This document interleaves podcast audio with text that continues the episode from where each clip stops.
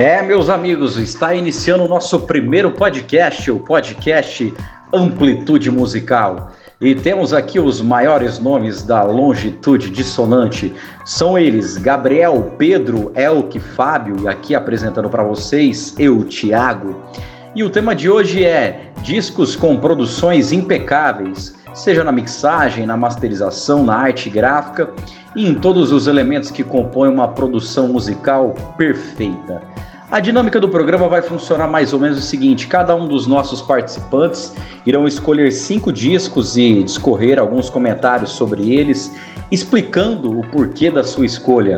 E ao final de cada fala também teremos uma dica, seja uma dica de livro, uma dica de série, uma dica de vídeo do YouTube ou de programa, enfim, é livre. Infelizmente, nesse primeiro programa eu não vou poder participar mais assiduamente, mas gostaria de deixar registrado aqui, registrado nos anais podcast Amplitude Musical, as minhas cinco escolhas, que serão Roots, do Sepultura, Song for the Death, do Queens of the Stone Age, A Tábua de Esmeralda, do Jorge Ben, Casa Choque Superstar, do Ruscaja e Bug Night, do Mano Brown. E a minha dica é para um disco sensacional, Canções Praeiras de Dorival Caymmi. E é isso, aumente o volume que o carro da pamonha está passando pelos seus ouvidos. Podcast Amplitude Musical. Olá pessoal, meu nome é Gabriel Sacramento, eu falo direto da Bahia. Fala rapaziada, meu nome é João Pedro e eu falo diretamente de Pernambuco. Tamo junto.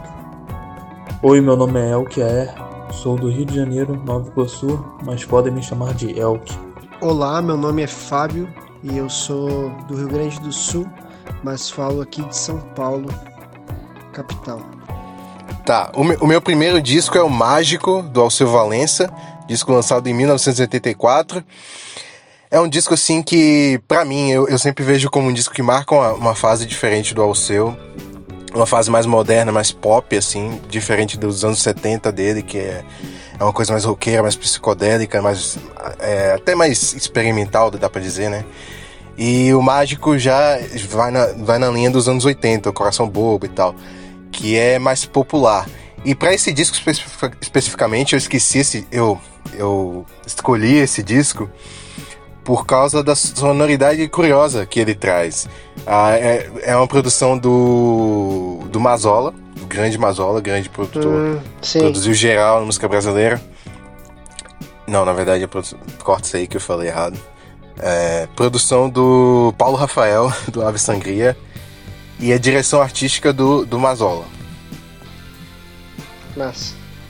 E o que eu gosto desse, do som desse disco é que ele soa basicamente como uma mistura de, de rock eletrônico assim dos anos 80, aquele rock bem bem estilizado, brilhante, é, totalmente over the top assim, misturado com a música com um pouco da, da, dos estilos nordestinos, com um pouco do, do forró, do baião, daquela pegada pernambucana mesmo, que é uma característica do som do Alceu no geral. Então é meio que vai e volta nesse, nessas duas tendências, ele faz uma mistura perfeita na minha visão entre esses sons, mas predomina muito essa visão do rock, principalmente a guitarra do Paulo Rafael é muito presente. É, nos solos, nas introduções e tal, mas é, é uma sonoridade única, eu acho, na carreira dele, justamente por esse mix. E uma sonoridade que vale ser mencionada como um disco de que realmente soa muito bem. Tá, mas é nesse, é nesse disco que tem aquela música Como Dois Animais? Não. Não, esse tem Dia Branco. É, Dia Branco Essa, é um hitzão, né? Nesse álbum aí, a música que fez muito sucesso foi Solidão, né? Tipo, é um hit do, do disco, assim, né? E é um, é um disco muito foda, porque se eu não me engano, esse disco foi gravado na Holanda, né? Coisa sim, sim. Ele tava na fase viajando pra fora e tal. É. E. É. De que ano, de que, ano que é mesmo? 84. 84. Ah, Dois Animais é, é um pouco antes, eu acho, ainda, né? É do anjo. Do, do, do anterior, eu acho. É, dois animais do anterior. Foi o anjo avesso, olha. Massa. Anjo avesso, isso. Tem o coração bobo, o anjo avesso e, e, o mágico. E tipo, a galera, é. eu vejo muita gente falar que não, mas ao seu não é rock. Não... Cara, esse disco, eu acho que ele sempre teve um, assim, um característica de rock nas músicas deles. Não só dos Sim. anos 70, tá ligado? Porque nesse Mágico, Sim. ele pega uma sonoridade meio, meio new wave, tipo, mais uma bateria eletrônica, algo assim. Mas pega uma coisa mais rústica mesmo, entendeu? Ele pega um mistura baião com pop rock dos anos 80. Um mistura muito interessante, pô. Isso é um, verdade, uma verdade. característica que característica que a Alceu levou pros anos 80 todos, né? Tipo, o cara foi até pro uhum. Rock Rio várias vezes e tal. Acho que ele foi pro primeiro Rock é. Rio. Sim, no de 85 ele tava, tava lá. É um é, disco é... fantástico mesmo. É interessante porque é um, é um take diferente do rock dele, né? O rock do Alceu, do, sei lá, do quadrafônico, do molhado suor. É, porque eles são bem... mais psicodélicos. Isso, mais psicodélico, mais rústico. Esse aqui é super mais produzido. Deixa eu ver, dois, esses dois caras, o Paulo Rafael e o Mazola, já, já dão uma noção do, do nível que foi a gravação desse álbum. A Paulo Rafael é e... é fantástico. É. E, enfim, nível de, de sonoridade é outro nível, assim, comparado com os outros discos, com o que tava rolando na época no, no, no Nordeste brasileiro, etc. É, aquela Mas... cena, aquela cena Woody Grude que ele começou já tava assim meio defasada nessa época, né? Ela tá fazendo uma sonoridade mais, sonoridade mais pop. Isso. Nessa época ele tava viajando muito pra Europa também. É, é produção de alto nível, tá ligado? É um é, selo verdade. francês, eu acho, coisa do tipo assim. Sim.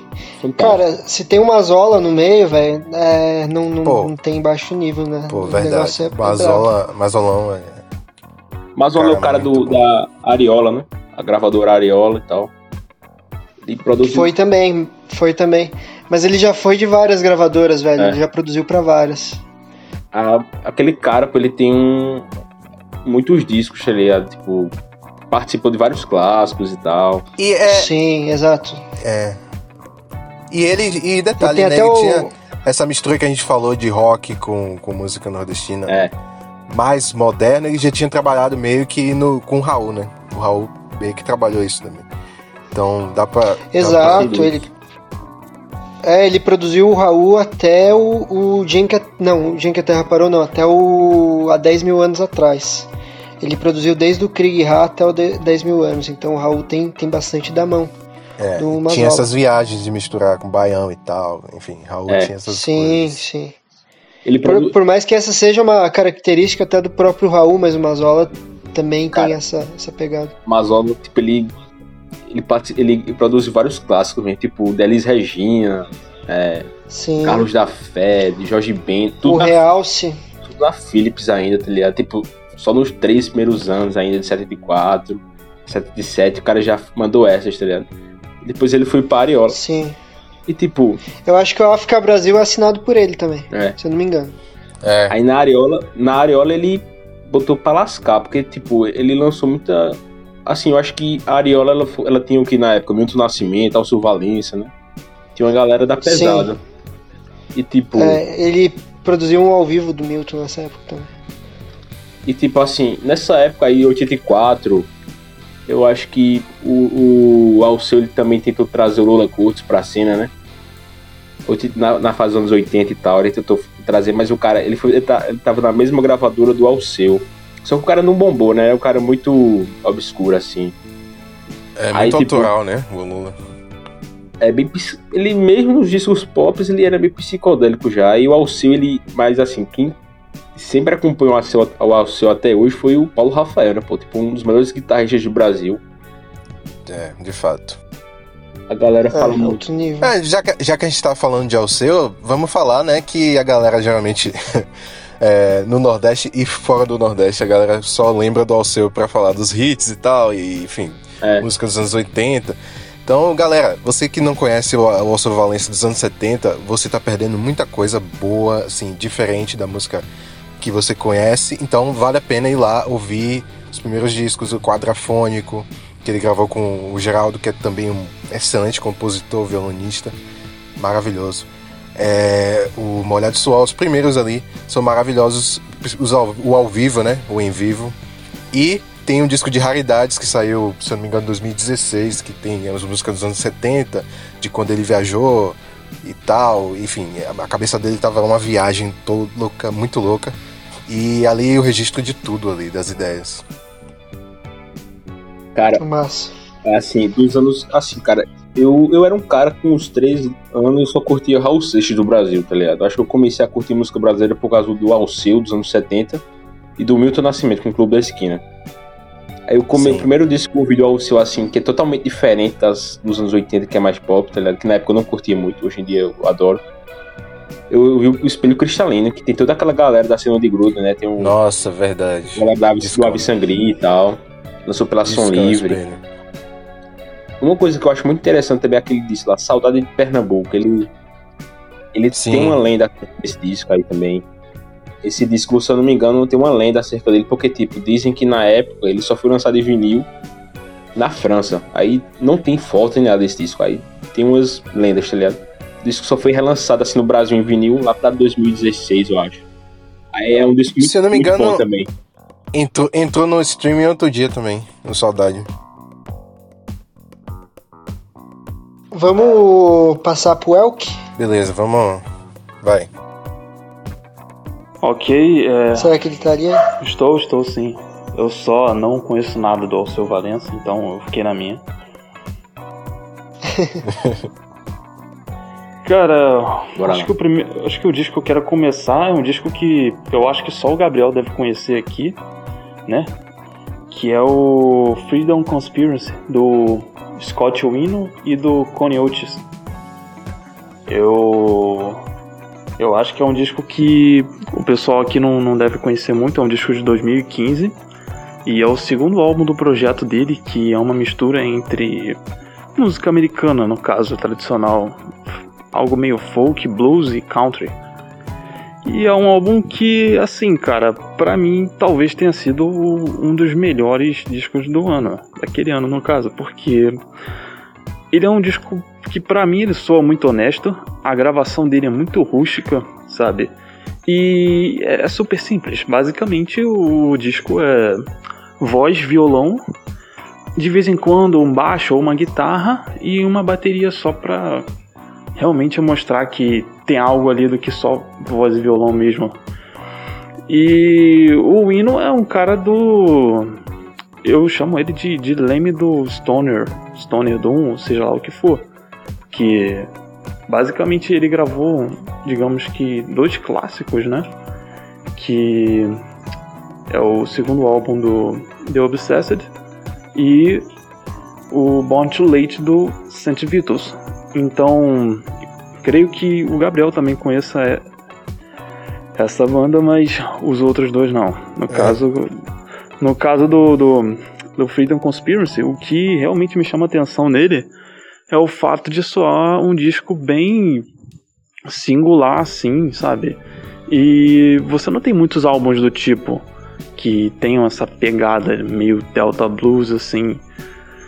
Porque geralmente os discos hoje em dia que possuem é, essa pegada, eles são meio que mega produzidos, eu não sei direito. Mas ele não soa moderno, mas ele também não soa muito. Ah, eu quero ser retrô. Não, parece que o cara só ligou ali e gravou, mexeu um pouquinho e pronto.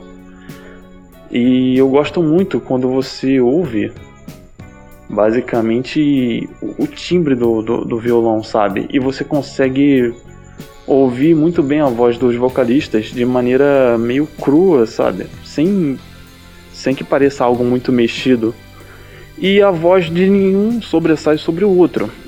E os dois artistas dividem muito bem as composições, porque ora o Ino canta, ora o Cone canta. E tem música que os dois cantam é, de forma bem, bem equilibrada. No caso do, do disco, tem um primeiro álbum deles que se chama Have Kingdom. Eu não acho que seja tão bom quanto o segundo, mas vale a pena conferir. Mas eu queria saber se se o Gabriel conhece esse disco. É, cara, eu acho que não, mas faz o seguinte, digita ele aí pra ver se eu lembro. é um álbum que tem uma capa tipo. Digita, digita o nome dele aí, vai. Freedom Conspiracy, né? Ah, Freedom. É, não, não, Não, não lembro Que não. tipo de som é Stoner? Não, é um álbum de. É um álbum de, Delta de Blues, country blues. Isso. Ah, sim. Mas não ouviu, dá uma sacada depois. É, É, eu cara, é ter um, também, não lembro. Não sei. Nessa época eu não costumava salvar nada que eu via. Sério? É isso aí, Elk. Isso. Eu só. Vamos passar pro, Tá, pro beleza. Damião.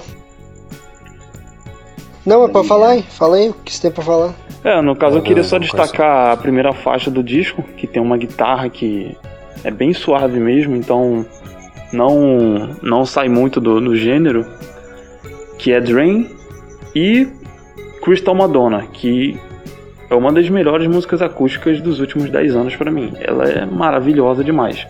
Eu acho que se vocês ouvirem, é difícil alguém não gostar. Vocês podem não achar a mesma coisa que eu, mas eu acho bem difícil de você ouvir uma música assim e achar que ela não é boa o suficiente pra você ouvir mais uma vez. Beleza. Anotado. Quer falar, Damião? Pode ser, bora lá. Bora. Cara, minha, minha recomendação de hoje é um cara que eu falo muito pra vocês, que eu curto muito, é Charlie Garcia, cara. Tipo, cliques modernos. É um. Pra mim, já. Não sei se vocês já ouviram. É, pra, eu, eu considero um dos melhores discos de rock argentino, tá ligado? Que, tipo, ele. De, que- Esse disco, ele, de que ano é? ele é de 83. Ele, cara, é um disco muito bom, porque ele tem uma pegada leve e agressiva ao mesmo tempo, tá ligado? Porque ele Ele- ele foi o primeiro disco argentino. A, ele nessa época aí ele estava muito nos Estados Unidos, sabe? Ele estava falando com os produtores, um produtor chamado Joe Blaney, que era o produtor lá do The Clash, produziu The Ramones também. Aí ele tava viajando. Sim, ele produziu o Combat Rock, eu acho, né? Do The Clash. Acho que sim. Aí ele é uma, uma sonoridade mais new wave, né? Ele, ele, ele, esse disco foi gravado nos Estados Unidos. Aí quem produziu esse disco foi esse cara aí, junto com o Charlie, sabe? Aí esse cara, esse disco é muito bom porque, tipo, é, ele tem muitas camadas legais, pô, porque ele é o primeiro disco do rock argentino a trazer uma sonoridade mais é, new wave também. Ele foi o primeiro álbum argentino assim de rock que trouxe alguns samples, né? Antes mesmo do, do, é, do, do hip hop bombar, ele já fazia uns samples, ele colocou um sample lá do James Brown também, se não me engano, em algumas faixas. Esse disco aqui também foi Massa. muito, foi muito importante também, assim, para moldar é, o rock argentino, assim, né, nos anos 80, que, nos anos, assim, assim como o nosso rock dos anos 80, que ele é mais pop, assim, mais pop rock, o argentino também é. E o Paralamas, por exemplo, Para- Paralamas do Sucesso, ele pegou muito essa onda do, do Charlie Garcia também, do Fito Paz. O Fito Paz também participou dos shows dessa época aí com o Charlie Garcia. Aí acho um disco muito interessante, porque além das letras, das composições também, né? Tipo, tem composição que, é, fala sobre, que faz críticas à ditadura argentina, né? Que já tinha acabado há poucos anos, aí ele gravou uma música Los Dinossauros, se referindo aos desaparecimentos, né? Que tem na época da ditadura. Aí a- é um disco que eu acho muito interessante, porque ele é uma. Ele meio que dá uma repaginada, sabe, no rock argentino. É por isso que a galera considera o Charlie meio que o, o Raul Seixas dele, sabe? É um cara muito foda. Tô ligado. Mas esse disco, ele. Qual é o nome mesmo dele? Cliques modernos. Cliques Modernos. Cliques. Cliques. Massa. Eu vou ouvir, velho. Eu, eu me interessei porque hoje eu vi aquele vídeo do, dele tocando teclado nos Aham. anos, sei lá, 70. Daí eu falei, caralho, da hora. E mas até por uma questão estética e do bigode dele, tá ligado? Falei, esse cara deve ser massa. E gostei também da, da harmonia que ele tava tirando nos tecladinhos, então eu acho que eu vou ouvir que deve ser da hora isso aí, velho. Nossa, Ainda não ouvi, vou. Depois Charlie eu te, te falo o que eu acho. é muito bom, porque, tipo, o Charlie, ele meio que é o David Bowie da Argentina, sabe? Ele já tocou folk, já tocou new wave, já tocou pop rock, já tocou rock progressivo. Aquele vídeo que tu mandou, Então ele é o Gilberto Gil da, da Argentina. É, tipo isso. Inclusive, inclusive ele, ele fez um show ao vivo pô, com o Gilberto Gil, sabe? Lá em oit- 80, 79, naquela fase, naquela fase real assim, do Gilberto Gil. Eles fizeram um show naquele estádio Obras da Argentina. É, Charlie Garcia e Gilberto Gil. Gilberto Gil cantou música do Charlie também, Ciro Hira. Eu vou mandar no grupo depois, é muito foda mesmo. Eu acho que. Foi esse Charlie que cuspiu na cara da Bjork uma vez? Ele jogou. Ele jogou um copo de whisky na cara dela, pô. Ele é muito louco, esse cara. Ah, Um jogou um copo absurdo. de whisky. Ele, ele, ele tem um vídeo dele na tem um vídeo dele na mídia argentina que ele, ele pula do nono andar de um hotel dentro de uma piscina, pô. E é um cara que ele, Nono andar? sim, pô. Quase que ele morre. Caralho. Esse cara, essa cara, piscina deve, devia ter uns 3 metros de profundidade, velho. e pior que no vídeo ela não parece ser funda, bicho. Que viagem, né? Caralho. Nono andar, você tem noção, mano? Isso aí deve dar o quê? Deve dar uns, uns 20 metros? Por aí. Não, uns 30 metros. O cara é muito louco. Ele, e ele é tipo. Ele é meio que comparado ao Axel Rose na Argentina. né? Porque o Axel Rose ele era um cara que cantava muito e tal. Era um cara com uma aparência legal. E o Charlie, cara, ele era um cara com uma voz perfeita, tá ligado? Tocava. Ele assim, ele compõe muito bem ainda. Toca muito bem piano. Mas a voz dele tá muito desgastada por causa das drogas e tal, né? Foi internado várias vezes. Aí ele é meio que meio tem essa comparação, né? É uma figura bem curiosa. Massa. É isso? É, pode ser. Eu acho que sou eu agora, né? É, bora lá.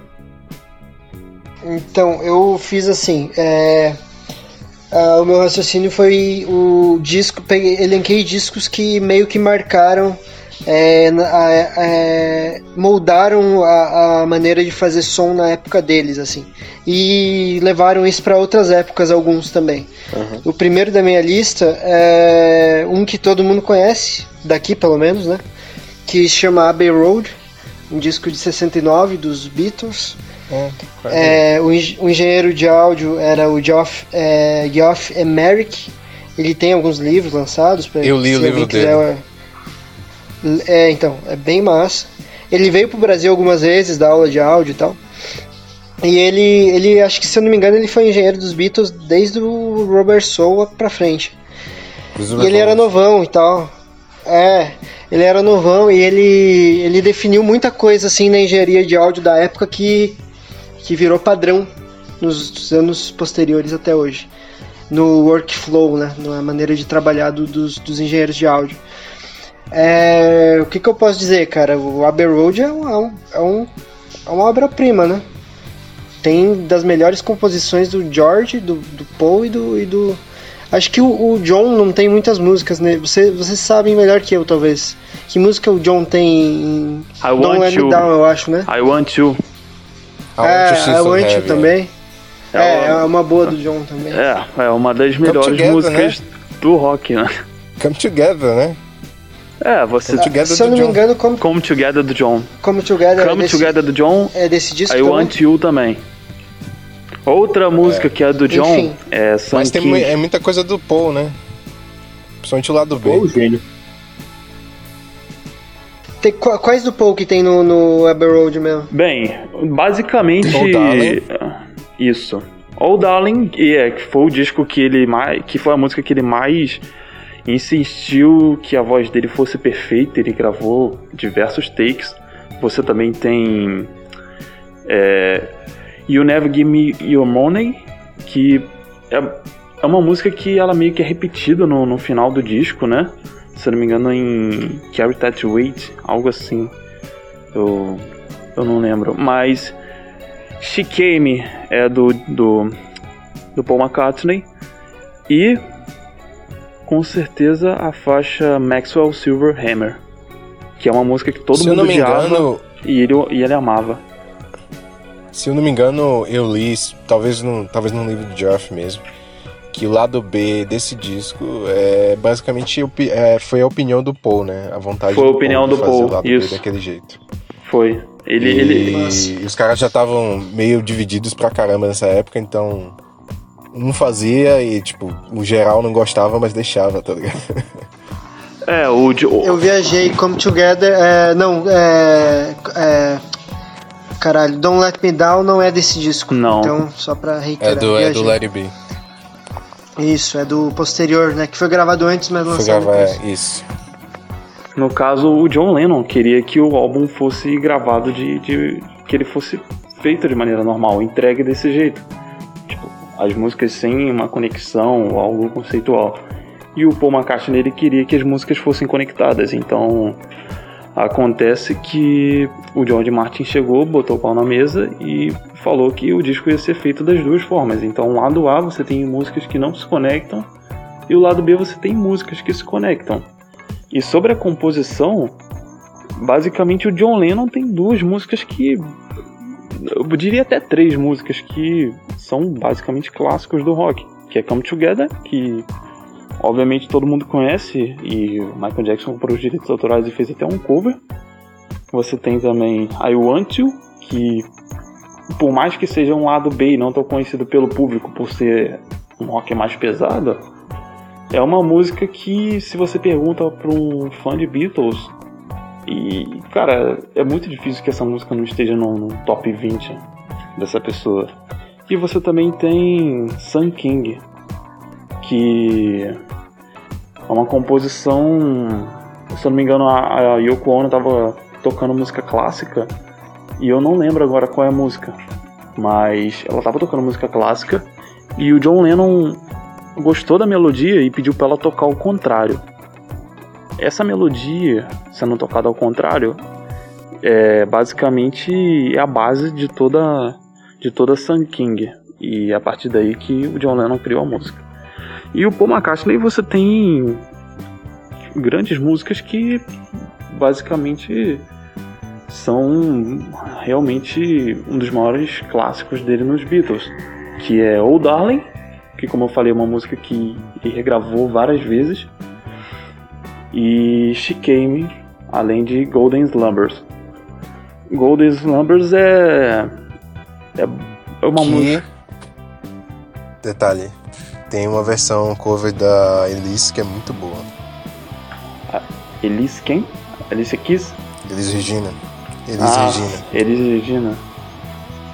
Só que eu. É, eu pensei que ele falou. eu pensei que ele falou Alicia.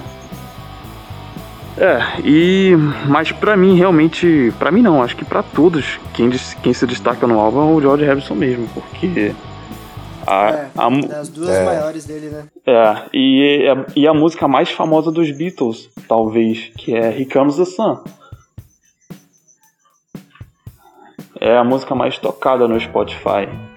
E é uma música, e é uma música assim, cara, que você vê o quanto a mixagem desse CD é, é linda, porque tudo soa tão suave, cara, e, e, você ouve tudo de uma forma tão perfeita, parece que nada tá é. acima da. Parece que nenhum som tá acima do outro, nenhum instrumento tá acima do outro. E simples, simplesmente te relaxa. Simplesmente relaxa você. Outra música que mostra como a mixagem é boa é Octopus Garden, que é uma composição que, se alguém falar que não gostar, eu até entendo, né? Mas quando chega naquela parte das bolhas, tem uma parte antes do solo, ou é na hora do solo mesmo, que você tem um, um som de bolhas d'água, como se você tivesse debaixo d'água, e sabe, você ouve isso e não atrapalha o resto da, do arranjo da música e você tem a entrada de um solo muito, muito legal do George Harrison que, tá, que tem uma timbragem assim perfeita, cara, na boa. É, eu acho que é, é, o disco mais com a mixagem mais invejável do mundo, porque é de 69. E, e se você mostrar esse disco para uma pessoa através de um bom fone de ouvido, é, eu acho que é muito difícil que a pessoa não fique impressionada com isso. É, ele. Hoje em dia, para os padrões atuais, essa mixagem só magra. Mas é. o que eu ia falar. O que eu ia falar antes é que os Beatles eles começaram a ficar pica mesmo, pica grossa de, de, de gravação no Rubber Soul. A gente pode no xingar. Rubber Soul pra cima eles só evoluíram. A gente pode xingar. Rubber Soul acho que. Rubber Soul deve ser o primeiro. Quiser, Rubber Soul deve ser é. o primeiro psicodélico da história, né? Um dos primeiros. É, se Stick já. É, foi. Mas. É, Dá pra falar. E, e do, do, do Rubber Soul pra cima, Revolver, o, o, Disco Branco e o Sgt. Peppers e tal, eles só evoluíram na questão de, de mixagem. quando chegou em 69, eles estavam ali no mais redondinho que o Geoff Emerick conseguia fazer na época. E com certeza essa é a melhor mixagem do ano de 1969, pelo menos. Tem outro que é de 1969, que é o, é o primeiro do do Black Sabbath desse ano, né? Não. 70. 70. 70. 70? Tá, é, só que o do Black Sabbath ele lida com. E o do Led Zeppelin tem um de 69, que eu acho que é o Led Zeppelin 2 ou É, um, né? isso, o 1 e o 2. Um e o dois. É, é, só que esses sons eles lidam com dinâmicas de peso. Ah, nos Beatles não, eles lidavam com dinâmicas de, de mais, mais harmônicas e orquestração. Então É. era outra pegada. E, E, cara- o som conseguia sair mais cristalino. E então tipo é dos Beatles, da gravação dos Beatles é o auge de, de engenharia de som é esse disco. Por É, mais que é, eu- o, que o certeza. Be seja muito bom também. É esse disco é, é- Só que hoje em dia, na época não existia subgrave. Hoje em dia quase toda canção, por mais que seja rock, pop, qualquer coisa tem subgrave. Então você vai ouvir uma Dua Lipa e depois você vai ouvir Beatles, você vai pensar, caralho, Beatles era tão magro, né? Mas a gente tem que lembrar que esse disco é de 1969, velho. É, os caras, É caras, eles gravavam no pelo, era rolo de fita. Eles tocavam É. tudo, eles não, eles não gravavam né, instrumento por instrumento e iam editar com o mouse depois. É. Eles tocavam aquilo. E, Então, E- eles eram uma banda fodida. e, e o baixo O que eu do, acho do- legal. Pode, pode falar, que depois eu falo. Eu, eu apenas ia falar que o baixo do Paul nesse, nesse disco é absurdo, cara. Apenas isso. É, o nosso, eu adoro o som. O que eu acho legal é que é, os quatro discos do Revolver, se eu não me engano, o White Album, eu acho que algumas sessões não foram Jeff, mas, mas tem o dedo do Jeff ele pelo menos. com eles, né? É, teve uma treta, ele meio que saiu. Tava É, um negócio, o sim. ambiente tava tóxico pra caramba naquela época. Mas, pelo menos o Revolver, o Sgt. Peppers e o Abbey Road é o Jeff Emmerich. E mesmo sendo o mesmo cara, e Let It Be, mesmo sendo o mesmo cara, Sim. são discos com identidades sonoras totalmente diferentes, assim. Sim. Discos com a- características isso, específicas. Ele era o cara que, que conseguia colocar aquilo pra fita. Mas quem tava ligado nos timbre, porque o som naquela época o som vinha pronto, mano. Eles comprimiam pra quê? Pro som caber na fita, só por isso, não existia compre- eh, compressão artística. A compressão era física mesmo. Era comprimir o som, gerava uma distorção harmônica, óbvio, porque você tá comprimindo a onda sonora, mas era pra ela entrar na fita. E o Geoff Emerick ele era bom em fazer isso, era a parte técnica, era colocar tudo bonitinho na fita. Mas quem tirava a timbreira e a sonzeira mesmo era, era o George Martin, velho. E os Beatles, timbrando os próprios instrumentos, né? É, é. O George Martin era muito o cara dos arranjos, né? Arranjos orquestrais. Sim, Sgt. Peppers mesmo, ali, A orquestra Day in the. Life. Isso. É, é porque o Jeff, no, pelo menos no livro dele, ele detalha bem como ele respondia aos, aos pedidos malucos de John Isso. Lennon. Ah, Cara, eu ainda não li esse livro, eu preciso ler, mano. É, o John, tipo, John, o John Lennon falando que queria que a voz soasse como se estivesse no Grand Canyon, se eu não me engano. Eu acho que isso foi no Sgt. Peppers. O NL64, aquela questão da voz mais. mais que o pouco Juvenil, juvenil, juvenil do Paul. É isso. Tem Eu tudo acho- isso. Eles sempre fizeram esse tipo de coisa, esse tipo de manipulação au- au- auditiva. assim. É uma coisa muito louca, porque a Day in the Life tem uma parte, se eu não me engano, eles pegam um rolo de fita e, e- e eles meio. Como você não podia estender o som do, do piano, algo assim. Tem uma nota de, de- Acho que é de piano, que eles meio que colam a fita e, e, e pra, pra que seja estendido, sabe? Eles meio que duplicam ela até ficar do jeito que o, que o John queria. E o John é um cara que, assim, mano. ele- eu, eu não lembro a pergunta que ele fez pra fazer Lucy in the Sky with Diamonds, mas eu acho que quando alguém ouviu isso, a pessoa deve ter pensado que ele era louco. Não, e Tomorrow Never Knows também.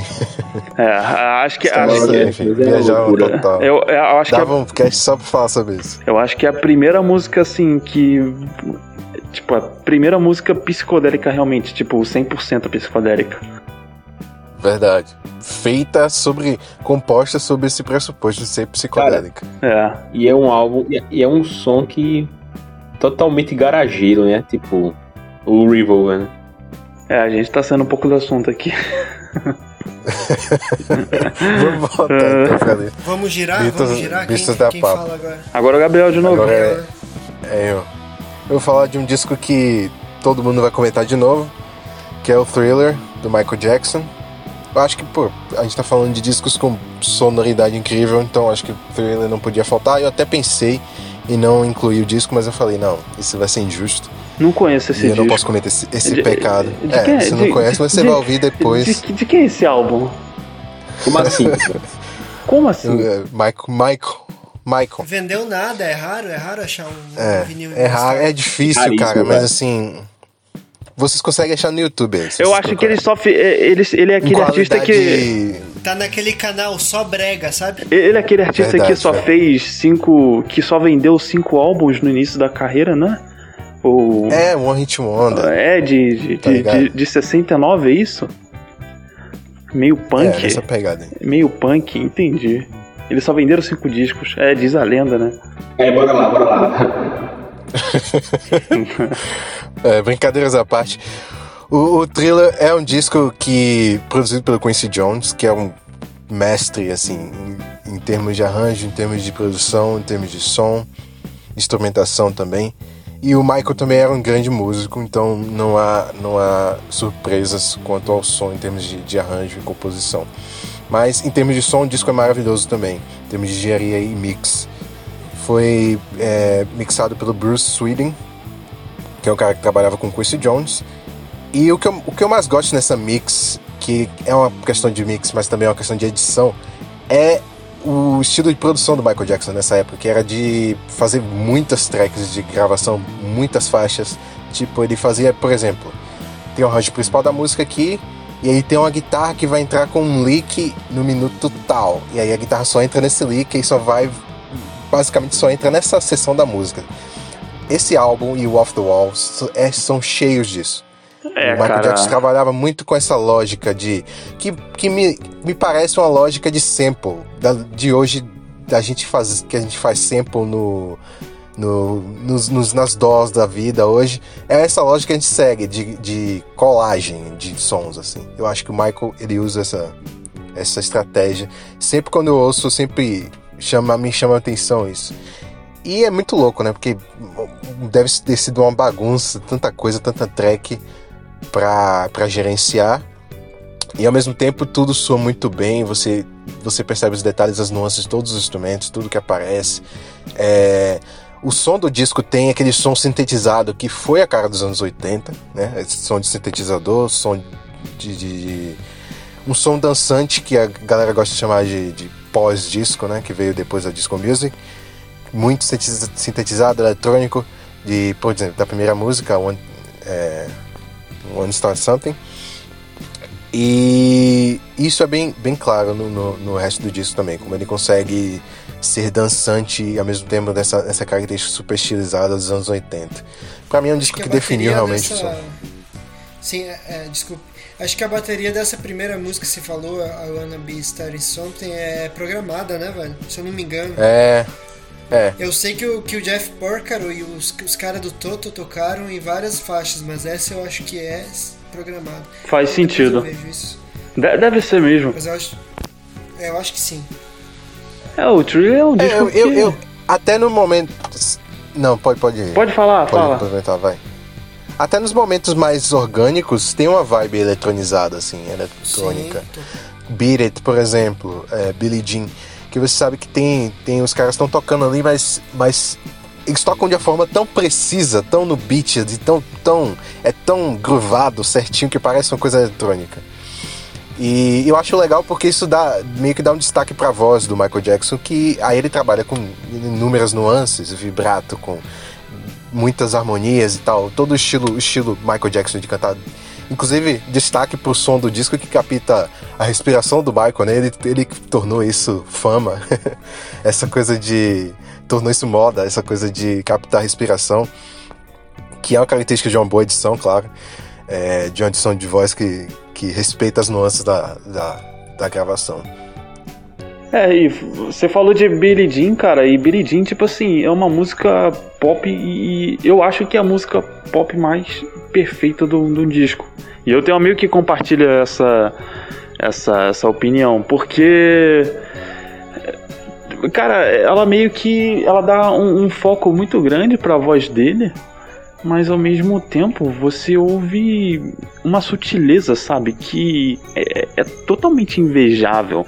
Além do ritmo da música em si ser uma coisa tipo muito pegajosa, muito pegajosa e gruda na cabeça, é, você sente uma, uma sutileza muito grande e, só que a percepção que você tem do, do arranjo, cara, é uma coisa muito é uma, uma coisa muito que, que te pega assim. E eu acho que a voz dele nessa música é, é uma coisa que invejável, cara. Você vê que ele era um vocalista singular demais nessa música, basicamente. Massa. Cara, uma curiosidade. Agora... Pode falar, pode falar. Tipo assim, cara, é, o Thriller a galera não sabe, mas o Thriller é um, um, disco que influenciou muito, assim, a música brasileira dos anos 80 também, né? Se você parar pra pensar, as produções do Lincoln Olivetti, eu acho que ele ouvia muito Michael Jackson também. Porque Sim. E também tem um. Geral. acho que todo mundo. Também tem um lance um brasileiro né, na gravação. Uhum. Tem um Paulinho da Costa, é, um Exato, percussionista. Verdade. É, eu fiquei lembrando história aí. Tocou na primeira música, Wanna Be Starry Something, e tocou na Human Nature. Tocou nessas E é um cara que não faz muito sucesso no Brasil, né? E o cara participou do disco do Michael Jackson. Tá? É, ele, ele, é, ele é, é músico de estúdio. Você olha lá no Discogs, velho, tem tipo, sei lá, 900 participações em discos, assim. As que estão registradas, né? Ele tem pouco disco solo, é tudo, é tudo lançado lá fora também. É, não, ele é músico de estúdio. Os caras, tipo, os caras estão lá em Los Angeles e querem um percussionista, chamam o Paulinho da Costa, tá ligado? Pelo menos nos anos 80 era assim. Tem o Van Halen achei... também, né, cara? Um timão. Eu acho engraçado. É, eu ia, eu ia falar dele agora. Eu acho engraçado que, que o Ed Van Halen ele, ele gravou é, o solo e, enfim, todas as partes da guitarra, óbvio. Só que ele não, não queria o nome dele, né? Na contracapa ou algo do tipo. Só que ele achou que ninguém ia descobrir que era ele. Ele achou que eu não, não entendo o que tava na mente dele pra ele achar isso. É, eu acho que sim também.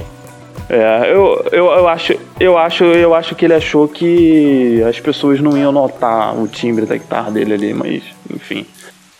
É, o, Outra curiosidade sobre esse disco é que o Steve Porker ele tocou quase todas as, as músicas na bateria. Ele tocou a tocou das faixas do lado do lado A até o lado B e só não tocou na segunda do lado A e na segunda do lado B, que foi um cara chamado N. Dugo Shankler que, que tocou, que eu nunca ouvi falar.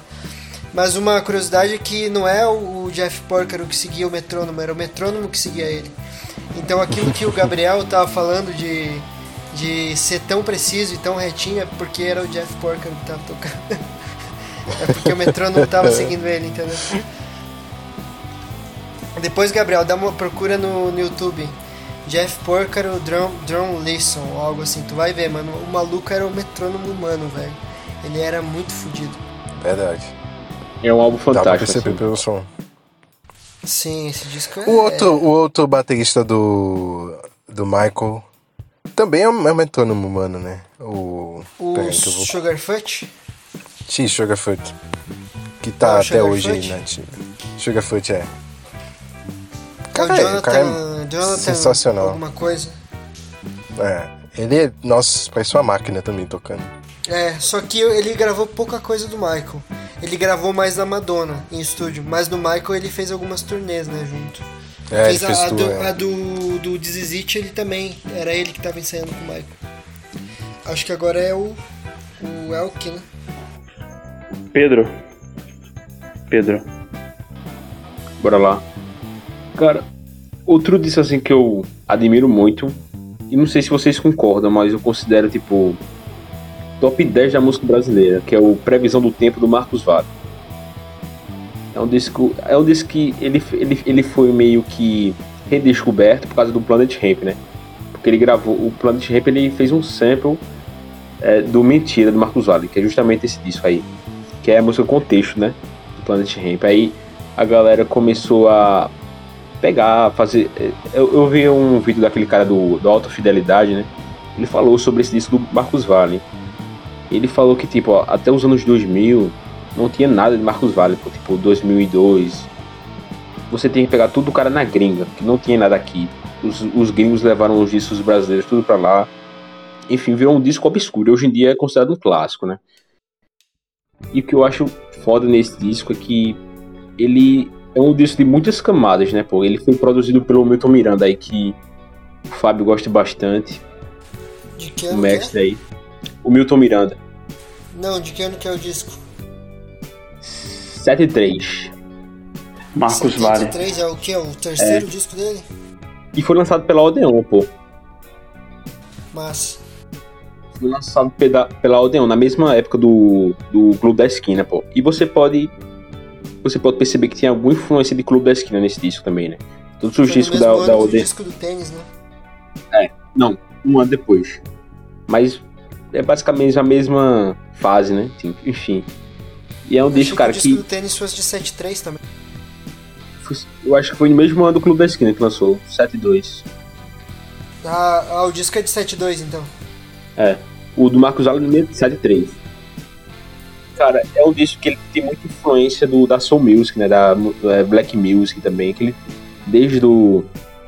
Desde o Mustang Cor de Sangue, ele já vinha pegando essa parada meio.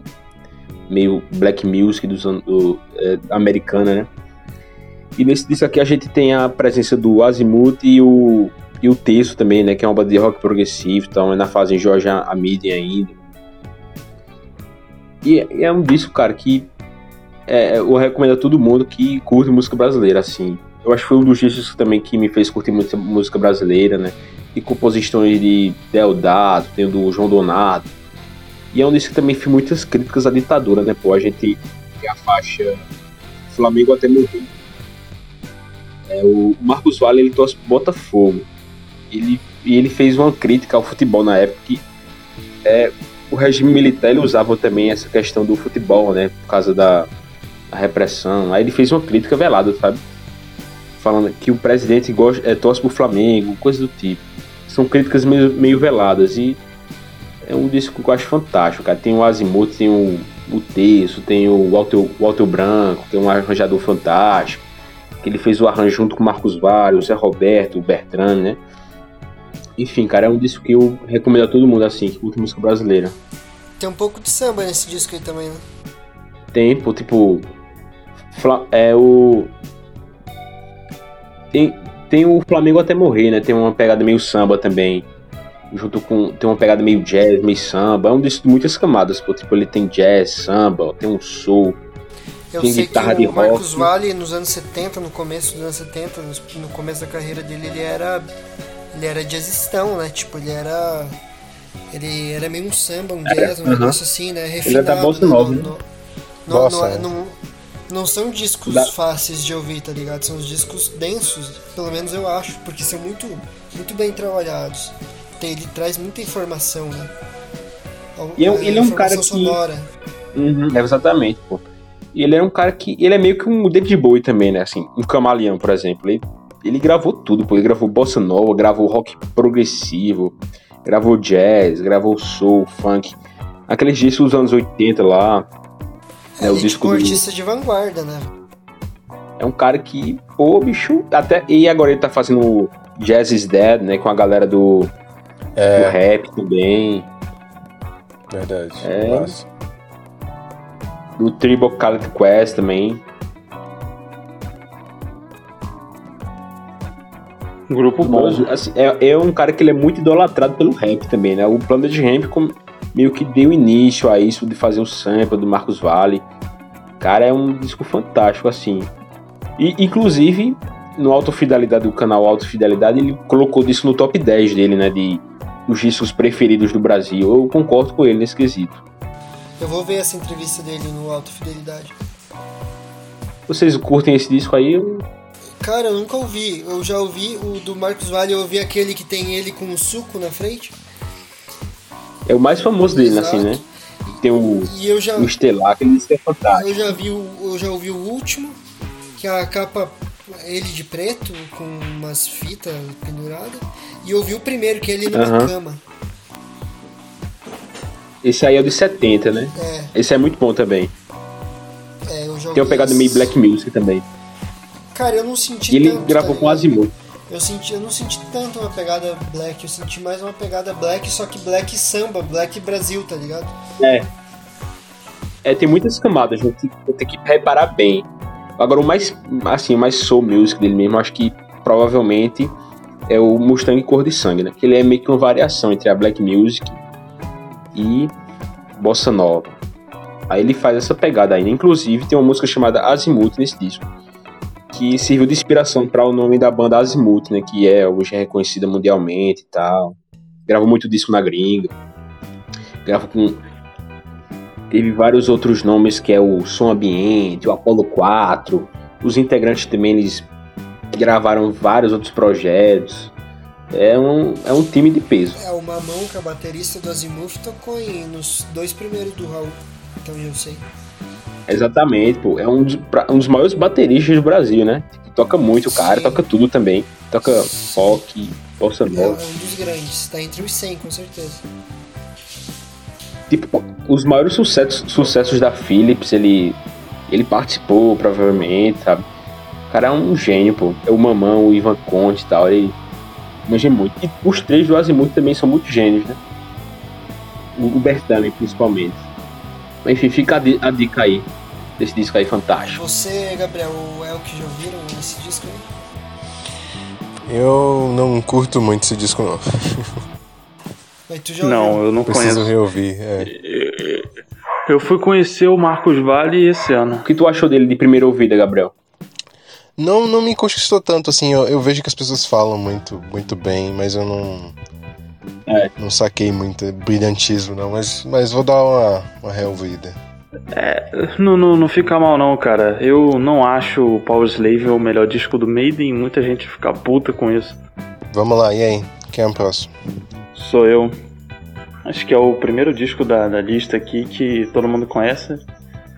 Eu acho que todo mundo conhece. E inclusive foi até bom o, o Gabriel falar de discos dos anos 80 e o Pedro citar o Bowie, né? Que o disco que eu vou falar é o Let's Dance.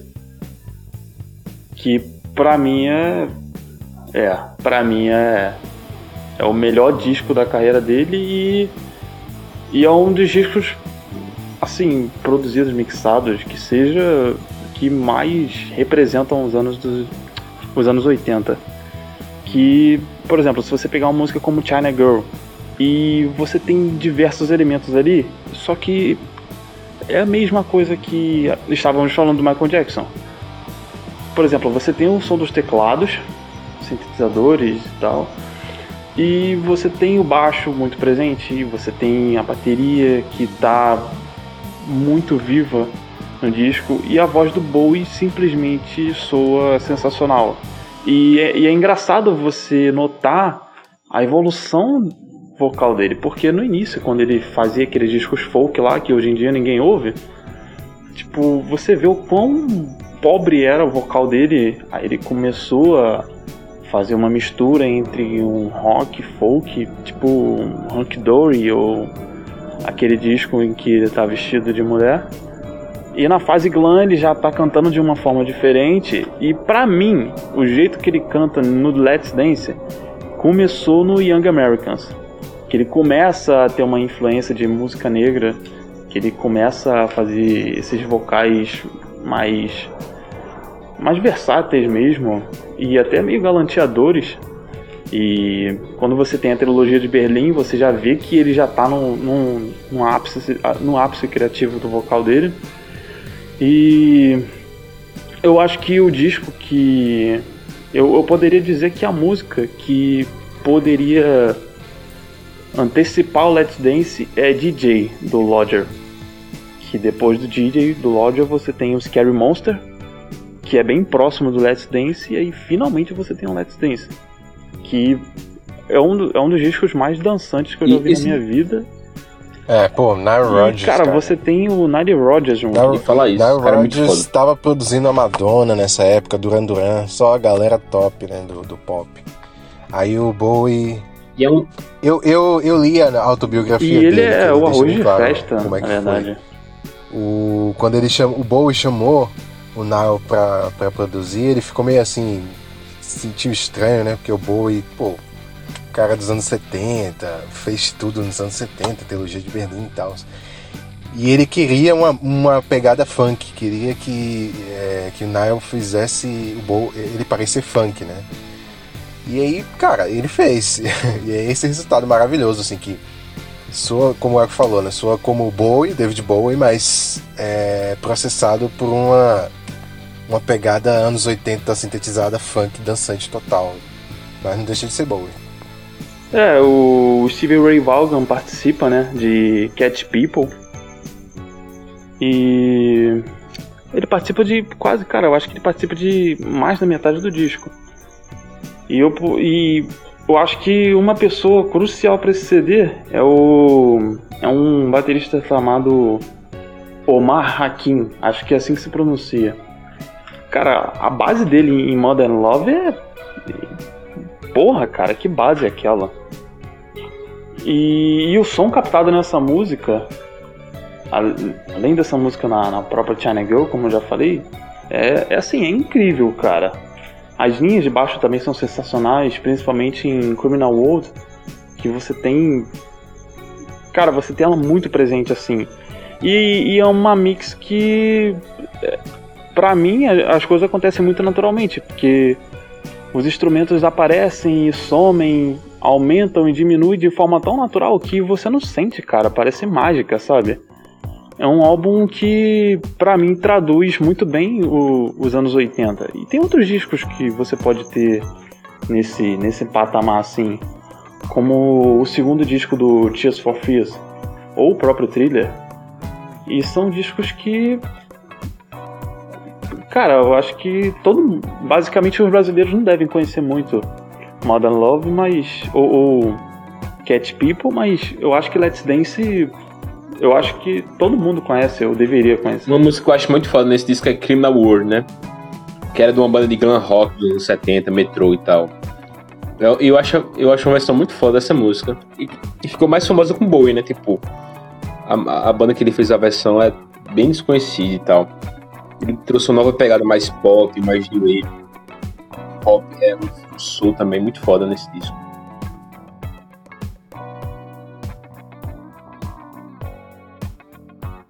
É, o China, China Girl aparecia no, no The Idiot, do Iggy Pop, se eu não me engano, não lembro. Ele, ele trouxe com uma reupagem diferente.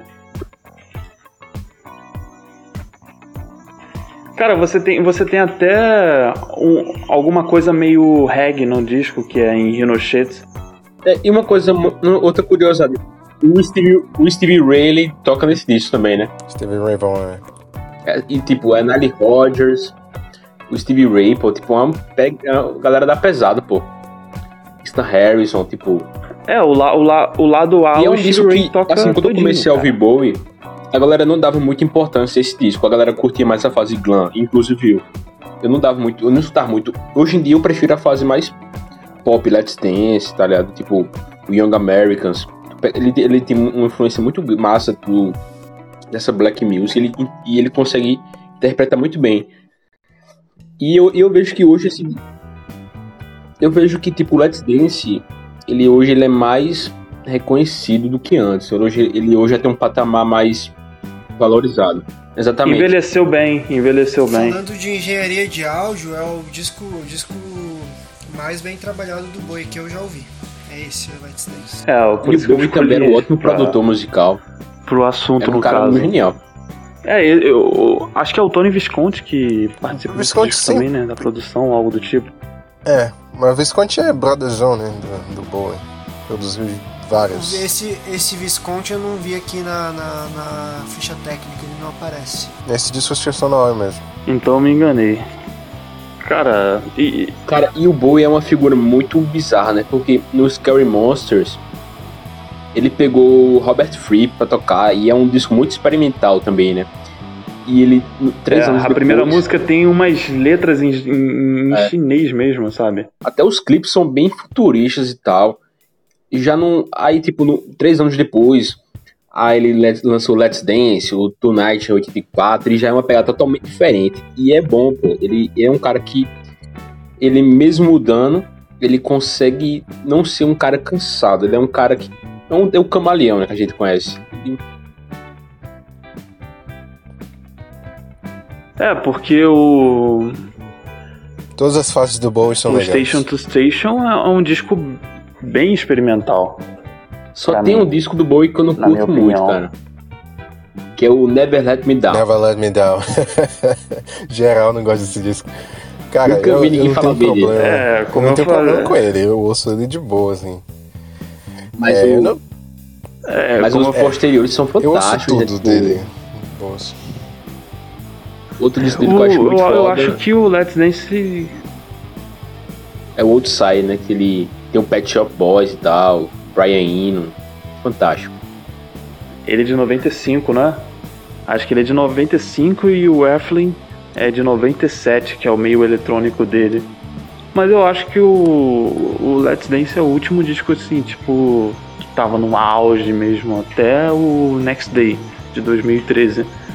Creio eu, porque as pessoas não falam muito do, do Tonight até, até o, o, o The Next Day, assim meio que ficou mais pra quem gosta do artista do que pra quem gosta de ouvir música na rádio. É, posso falar o meu agora? Vai. Manda bala. É um disco. sec- Não, é o, acho que é o terceiro ou quarto disco do Howell Oates, né? eu não lembro direito. Mas. Daryl Hall and John Oates. É o nome do disco, que é exatamente o nome da dupla também. E esse disco ele não tem nada muito relevante para música é, em questão é, questão de composição, questão artística. Ele tem uma música muito famosa dos caras que chama Sarah Smile. Esse disco é de 1975. Só que ele, ele, é, ele é daquele padrão e, é um, e eu gosto muito do som que esses caras tiravam. É daquele padrão setentista da música norte-americana, saca? De, de, de engenharia, de som. É, muitos discos são, são com, parecido com esse. É, dessa galera pop dos anos 70. Então eu resolvi pegar esse como, como a referência. Ele foi. Ele foi. Deixa eu achar aqui. Foi mixado por um cara chamado Barry Rudolph. Foi gravado no Larrabee Sound Studios, que fica em Los Angeles, Califórnia. E lançado pela RCA. Eu gosto muito do, do, do som de cordas eruditas que eles tiravam nessa época nesses discos. É, E também do som de bateria. O timbre era, era magro, que nem na época dos Beatles ainda, só que um pouco mais gordinho. E eu acho bem charmoso. Então eu resolvi trazer esse disco e deixar ele como uma lembrança aqui. Quem quiser ouvir, eu recomendo. Pelo menos uma música que chama Sarah Smile. Ok, fechou? Ah, Fechou. um- É. um- uma coisa pra falar também desse disco é que o baixista é aquele. Sabe o vovô que toca com o Phil Collins? O nome dele é, é Leland Sk- Sk- Skiller. Leland Skiller. Esse cara toca nesse Ah, disco. sim, sim, conheço. Ah, Não, Lin- esse é uma banda. conheço. Esse cara é famoso. Ele é, é músico de estúdio também. Toca com o Phil Collins, com o Toto. toca com a galera. aí. Famosão. Eu, eu conheço por cima essa banda, tem uma. Essa dupla, aliás. Eles fizeram alguns sucessos, né? Também, tipo, eles tinham uma pegada muito rhythm and blues, né? É, Com rock. esse disco é dessa, é dessa época R&B, rock. Aí depois nos anos 80 eles enveredam pro pop, meio Michael Jackson, meio New Wave, sabe? Agora é o Gabriel de Agora novo? É o Gabriel. Eu, Gabriel. Beleza. Isso. É, não, só uma, só uma dúvida. Foi esse, essa dupla que fez o, a música do, do De Volta pro Futuro? Não, foi foi não. Huey Lewis and the News, eu acho. Ah, é Who Lives in the News, é verdade. Confundo. Here News in the News. É, beleza. Continuando, continuando ainda nos anos 80, que a gente escolheu muita coisa dos anos 80, curiosamente, é, eu vou falar de um disco diferente agora, que é o Raining Blood do, Slo- do Slayer. É, cara, o Raining Blood é, foi o segundo disco do Rick Rubin com o Wallace. Wendy Wallace, que é engenheiro e mixer, e o Rick Rubin, que era produtor na época, era o dono, era um dos, um dos executivos da Def Jam, que é aquele selo muito importante para o hip hop no início. E esse foi o primeiro disco do Slayer com esses caras. Foi uma coisa curiosa, né? O Slayer tá associado com esses caras, associado com meio com, com hip hop na época, os caras ficaram meio meio apreensivos, mas foram. E a, o resultado foi uma mudança total no som do Slayer. Para uma, uma identidade de som de metal que eu acho que mudou tudo que veio depois. É, tudo depois do Raining Blood soa, muita coisa soa é, tentando ser o Raining Blood, meio que se tornou uma referência de thrash metal, de como fazer som, porque realmente foi incrível, né? Nos anos 80, se você pega, tinha muito thrash metal rolando que era tipo subproduzido, muita coisa muito crua demais, que não captava exatamente a, a essência das bandas que você via ao vivo. É, os meus discos do Metallica, por exemplo, os meus discos do, do Exodus.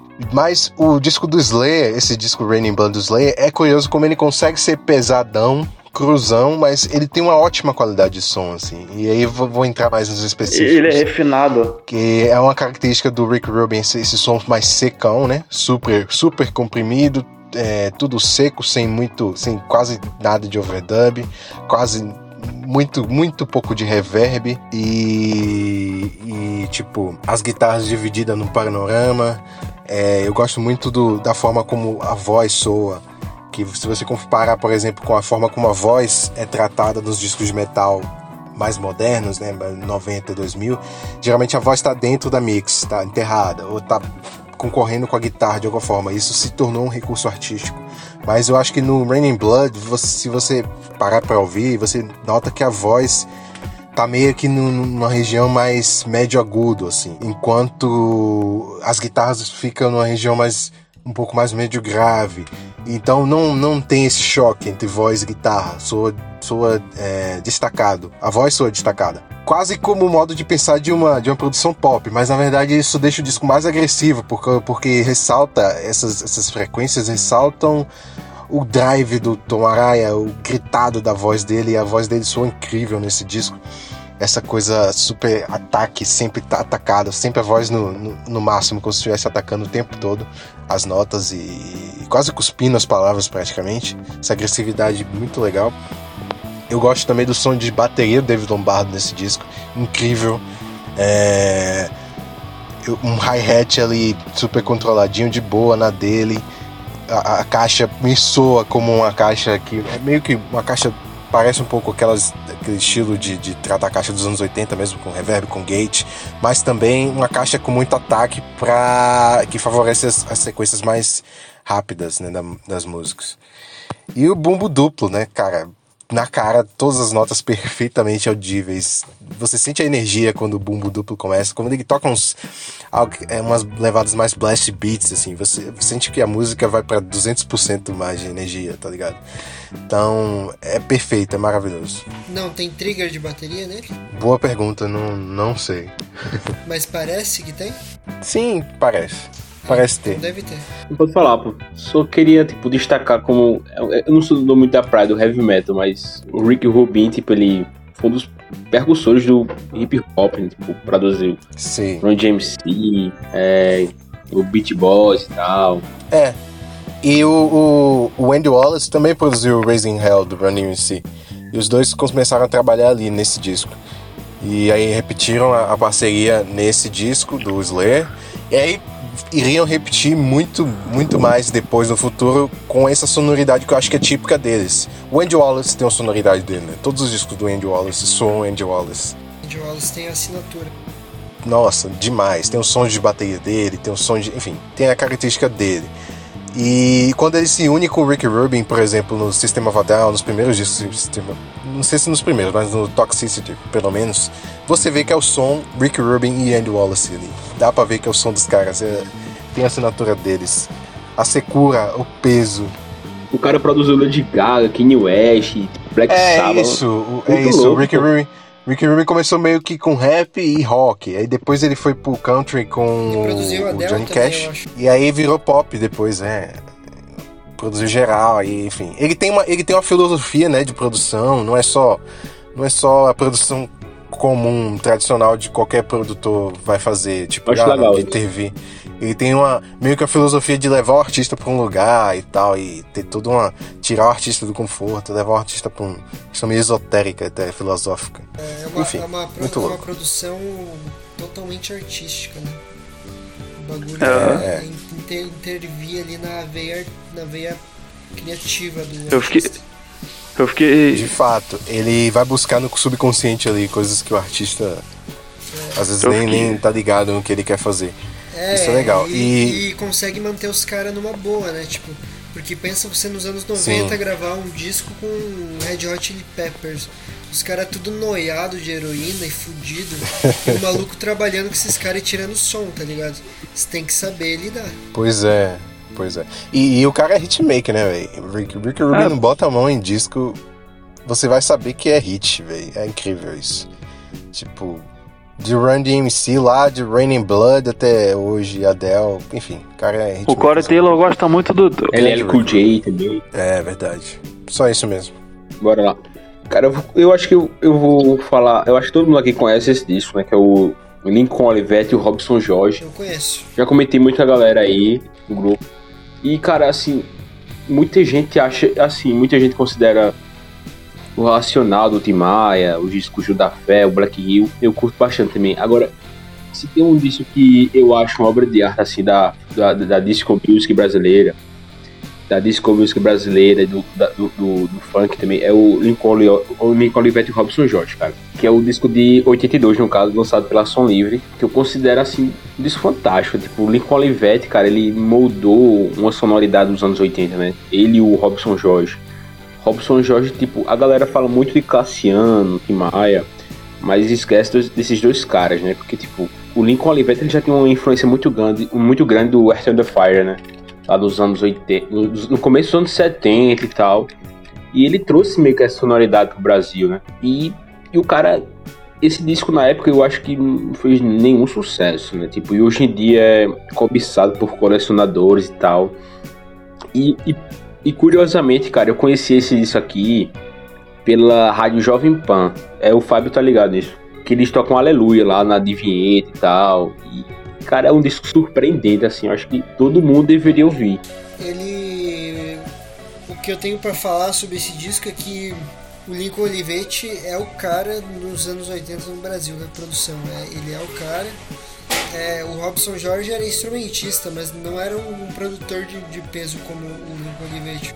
O Lincoln Olivetti é o cara por trás da. O Robson Jorge ele era mais compositor, né? O Lincoln Olivetti ele era mais pegar uma coisa já feita, compunha também. Mas ele pegava as coisas dos outros, arranjava e falava: não, vamos fazer assim. Ele era visionário para fazer arranjo cadenciado de sopro e para tirar timbre também. Cara, o, o Robson Jorge, ele é gênio, cara, porque, assim, e cara, assim, esse disco aqui, o cara reuniu uma galera de peso, sabe? Tem, o, tem tipo, o Ordebel Magalhães, que era da banda Black Hill, tem o Márcio Montarro, Montarroios, né, que ele tocou trompete, tem a galera, o Robson Jorge, tem o Max Pierre, que ele, que ele produz o disco, né? Inclusive tem o, o Mamão, né? O Ivan Conte, ele, ele toca bateria em, em, em algumas faixas do disco, cara. E eu acho assim um disco muito importante para assim música contemporânea brasileira, assim dos anos 80, né? Porque se você pegar as, a- as músicas do Gilberto Gil, da fase Luar, a Rita Lee é, no disco da Saúde, enfim, os- o, o Tim Maia também, né? O Disco Club, ele tem a participação, participação desse cara, do Lincoln Olivetti, né, cara? E o cara, eu, eu acho muito curioso, cara, porque ele, ele traz uma sonoridade meio padronizada, mas não é chato, é legal aquilo, entendeu? Porque quando você escuta, você sabe que é ele. É como se fosse o Arthur Verocai. O cara bota uma música, você sabe que é ele. Eu acho quando o, o, o arranjador é bom, é, você conhece de cara, saca? E o Robson Jorge na mesma linha, cara, um gênio assim, tocava tudo, cara. Ele tocou naquela banda lá que fazia é, show- shows pro Tim Maia, né? Que é o Rock Brain, eu acho. Que ele tocava com os irmãos dele, que era do. Aliás, tocava não, confundi aqui. E mais tarde tocou com o Tim Maia, essa galera, né? Uma galera importante pro funk brasileiro, assim, pra soul music, o funk brasileiro. E esse disco aqui eu considero o ápice, cara. Ele foi feito no comecinho dos anos 80. E apesar de não ter feito muito sucesso na época, hoje em dia é um disco meio então, cultuado, é, sabe? Em, em, questão de engenharia de áudio, esse disco, ele é de 82. E o Realce é de 80, né? Ou é de 79? Acho que é de 80. 79. O Realce, o Mazola queria tipo um som foda de disco music da época. Pra onde é que ele foi? Foi para Los Angeles. Contratou Steve Lukather, do Toto, contratou os caras mais pica dos, dos estúdios de Los Angeles da época. Em 79 gravou aquela música Realce. As outras foram gravadas no Brasil, mas Realce foi gravada lá. E o que, que ele queria com isso? Padrão internacional. Ele queria ter o som pica que os caras tiravam na época. E o que, que aconteceu com esse disco do Robson Jorge e Lincoln Olivetti? Eles conseguiram tirar o mesmo som que os gringos tiravam lá fora, sem dever nada, aqui no Brasil. Uhum aqui no Brasil. Eles conseguiram essa façanha, que é que Inclusive, foi, eu considero um baita feito. Esse disco ele é embaçadíssimo. E tipo, o Lincoln Olivetti, ele ia. Ele, aliás, a dupla, eles viajavam muito para os Estados Unidos, né, cara? E o, o, os teclados que a galera. Os sintetizadores que a galera usava no Earth and Fire. É, o, o Lincoln Olivetti, ele trouxe pro Brasil esse tipo de sonoridade, né? E ele foi meio que, assim, destacado por isso, né, cara? Ele e ele foi muito criticado também, né? Tipo, é, a galera é, massacrou muito os, os, críticos da época. Massacraram muito o Lincoln Olivetti e Robson, Robson Jorge, porque eles supostamente tinham uma, eles padronizaram muito a música brasileira. E você vê que as músicas dos anos 80 do Brasil, elas têm muito toque do cara. Pô. Eu acho um dos caras mais importantes da música brasileira oitentista, essa dupla aí. Aí o Lincoln, o Robson Jorge, aliás, ele morreu muito jovem, né, pô? Ele morreu teve depressão lá, teve vários problemas, ele morreu muito cedo, né? Tipo, muito triste pelas críticas que a galera fazia a ele. Mas, tipo, hoje em dia a galera pira muito nesse disco. Eu considero uma obra de arte, realmente. Tipo, e é um disco que tem muito aquela linha também do thriller, né? Ele lembra muito o thriller também. Ele lembra muito aqueles discos do Earth the Fire também. É, enfim, eu considero um dos melhores discos, não só do funk, mas da música instrumental, assim, no mundo. Então, cara, o próximo disco que eu vou falar é um disco que creio que ninguém aqui conheça. Que é de uma banda que eu nem sei a pronúncia, mas as siglas são ESG. E o disco é. ele se chama Come Away with Esk, que é o nome da banda. E cara, esse disco é de 83, ele foi gravado entre 81 e 83, então ficou um bom tempo ali sendo gravado. E assim, ele é um disco que eu acho que ele influenciou muito hip hop e talvez tenha sido um dos discos mais influentes de música eletrônica, por mais que ele use instrumentos como bateria, baixo, guitarra, essas coisas. Ele é um disco de, ele é um disco de post punk e algumas pessoas chamam ele de tipo um avant-garde, só que de, de funk mesmo. E, cara, a gravação da bateria desse disco é uma das melhores gravações de baterias que eu já ouvi na minha vida. Tipo, a timbragem é perfeita, é, a própria composição mesmo é, é, é, ótima, é ritmica e é super viciante. Algumas faixas são instrumentais, algumas faixas têm vocais, mas o, o, que, o que realmente pega nesse disco é o fato de você ouvir muito bem a bateria, muito bem o baixo. E os vocais também não fazem feio, cara. Mas a bateria, assim, eu acho que é invejável você ter um som desse. E é muito triste que não seja um disco tão conhecido.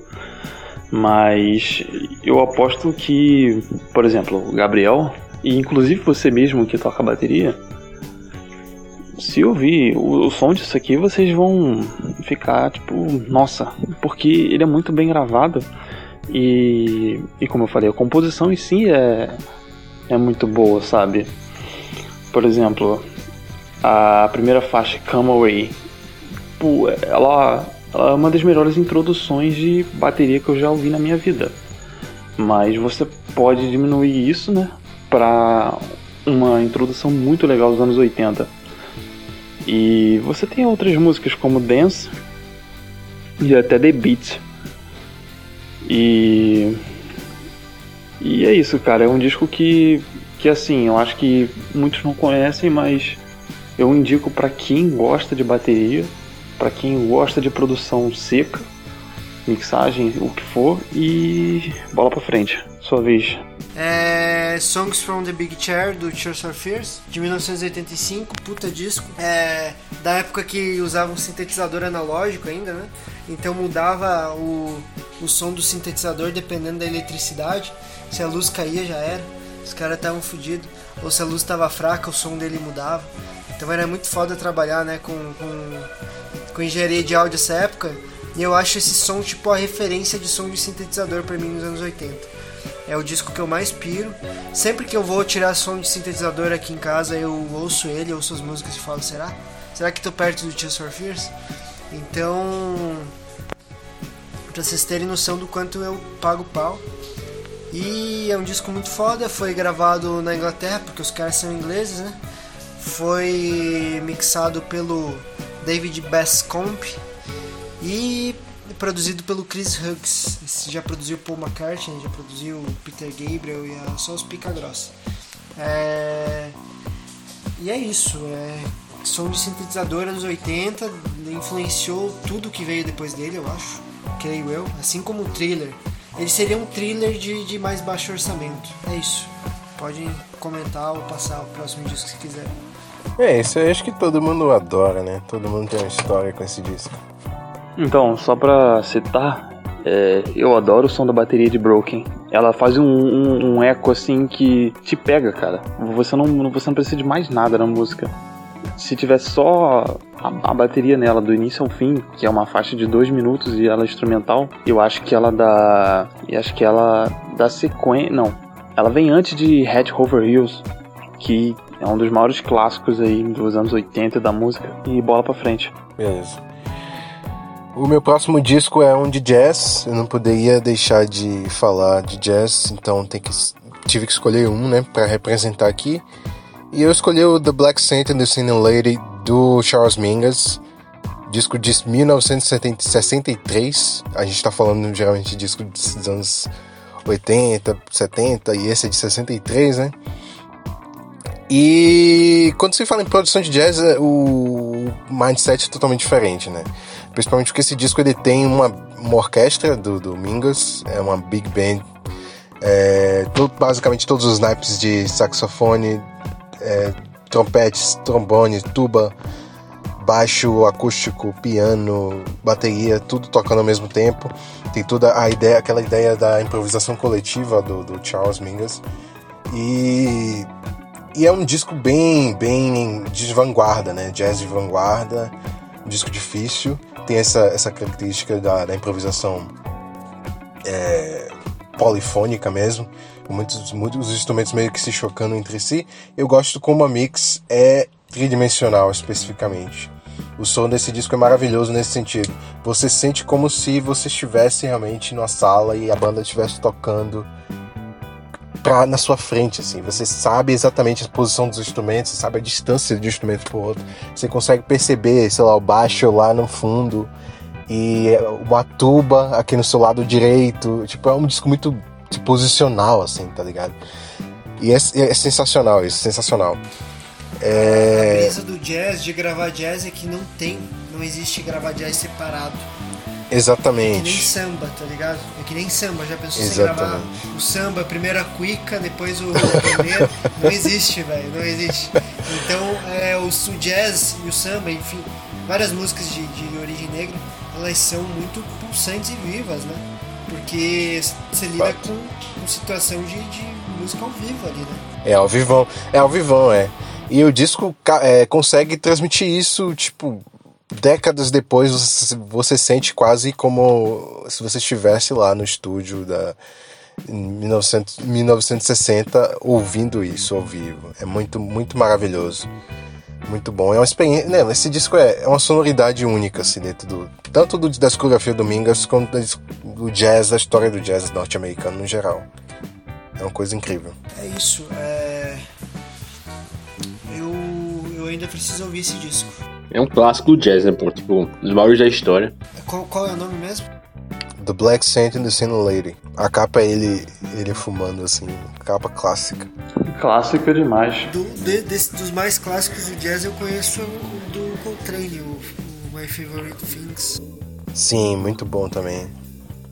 Coltrane é. Conheço aquele que tem o, o João Morello na bateria, David, Bru David Brubeck, é, Band ou algo assim. Take Five. Brubeck é, é um clássico, cara. Agora é o Charles Mingus eu uso bastante. É um jazz de vanguarda, foda. Acho que agora é o, é o João, né? Cara, assim, bora lá. Agora, tipo, vou falar sobre o disco, acho não sei se todo mundo aqui curte, que é o Mad Villain. Acho que Gabriel curte bastante, quando ligado. Esse disco é maravilhoso. E é um disco, cara, que eu acho muito interessante, porque tem uma galera que escuta ele. É um das, dos clássicos do hip hop, né? E, tipo, tem uma galera que escuta ele que não é do hip hop, mesmo assim curte, cara. Porque é, os beats são muito bem feitos, pô. Eles usaram instrumentos precários, tipo toca-fitas, tocaram. Cara, eles fizeram. Eles gravaram a maior parte desse disco no Brasil, né? Tipo o Mad, o Mad Lib e o Doom. E ele trouxe tipo um toca-fitas, aí trouxe um toca-disco, que não sei se vocês estão ligados, mas tem aqueles toca-disco de. Era, era as maletinhas. As maletinhas dos anos 70, né? Que era aqueles toca-discos de plástico, bem ruins mesmo. E e o cara, só com esses, esses, esses recursos, ah, ele gravou assim, um dos maiores discos do. Se não, eu acho eu considero o maior disco do hip hop, cara. Ele tem uma pegada muito experimental, muito foda, e foi com recursos mínimos, né? Tipo, eles quase faliram a gravadora, né? A Stone Throw. E mesmo assim, assim, foi bem recebido pela crítica. Na época não vendeu nada, né? Tipo, um disco bem ob, é, obscuro mesmo. E hoje em dia é, é tá na lista da Rolling Stones com um dos discos mais vendidos da história. Eu acho que tá no top 200, pelo menos. E o que eu acho foda nesse disco é que.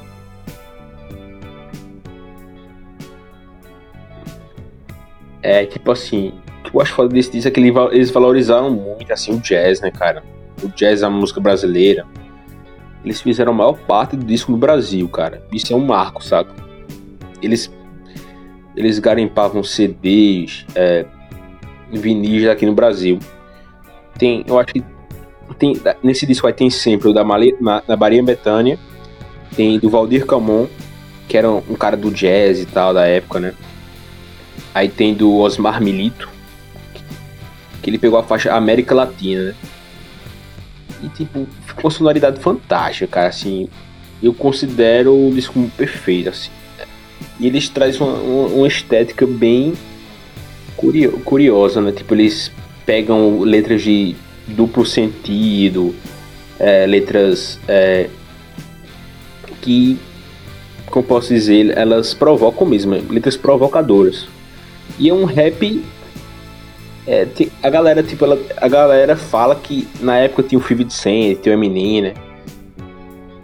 Que eram os rappers que eles tinham uma pegada muito mais gangsta que mais tarde o Kanye West ele, ele meio que enfraqueceu essa turma. Mas nesse disco aí ele já não tem uma pegada tão gangsta, mas é um disco muito bem, bem feito, assim. Ah, eu só queria falar também que, tipo, esse disco aqui, ele, ele inspirou muita galera nova também, né? O Mad Lib, ele, ele participou do, do The Life of Pablo, do, do Kanye West. Ele, ele influenciou também a galera do Old Future, do, que tem o Tyler, The Creator, enfim é um disco que eu acho. Eu acho que todo mundo que curte rap conhece esse disco, né? Era, e é um disco muito inteligente, né, cara? Eu acho que é um disco que. Mesmo quem, quem é roqueiro vai curtir, quem curte bossa nova vai curtir, quem, é, quem tem 80 anos de idade vai curtir, quem tem 10 anos de idade vai curtir. É um disco que. É um disco que ele é bem democrático, né? Eu acho que. A galera fala que ele é difícil, mas não, eu não acho isso. Eu acho que é um disco que ele e a galera nova do rap agora, né, ela tem muita influência do, desse tipo de som. É, do, é, do Danny Brown, do Tyler T. Creator, Shop Neru, enfim. Que é muita influência do. Que é muita influência do Ten Clan, né? Essa galera toda aí. Sim, pô. O, o, o Mad Lib ele ouvia muito essa galera, né? O, o Doom e tal. Porque, tipo, o, o, o Ten Clan eles influenciaram muito a galera dos anos 90, né? Do, mesmo eles têm essa pegada mais boom bap, eles têm umas letras meio gangster também.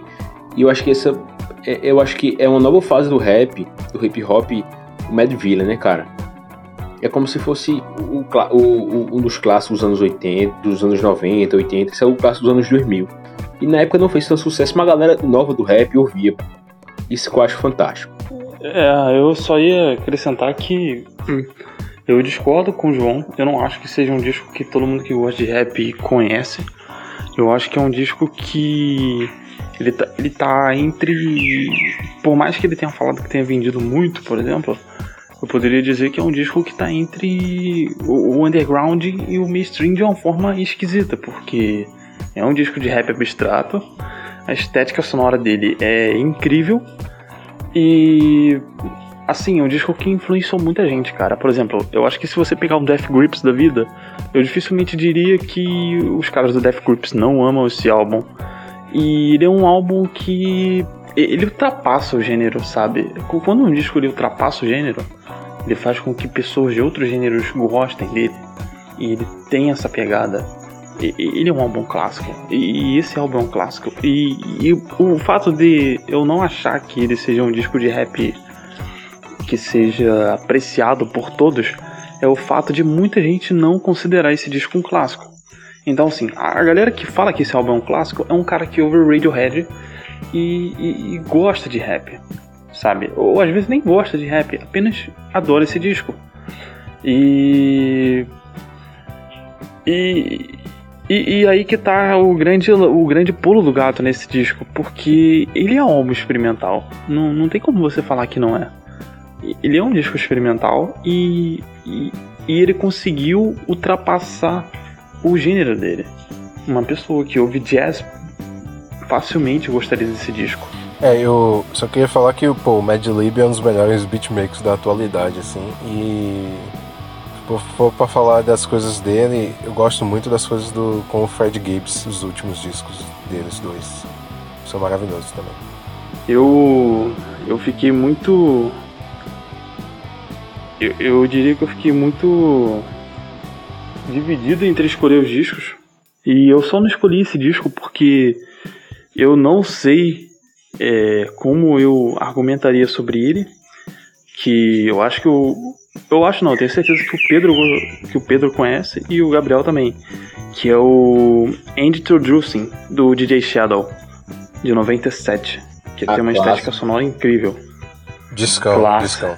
Mas como eu não, não vou ter capacidade de argumentar sobre ele, eu vou falar sobre um disco pop que eu não sei se vocês gostam ou não, mas como o lance aqui é sobre mixagem e produção, eu vou falar do primeiro disco da, das Spice Girls, cara.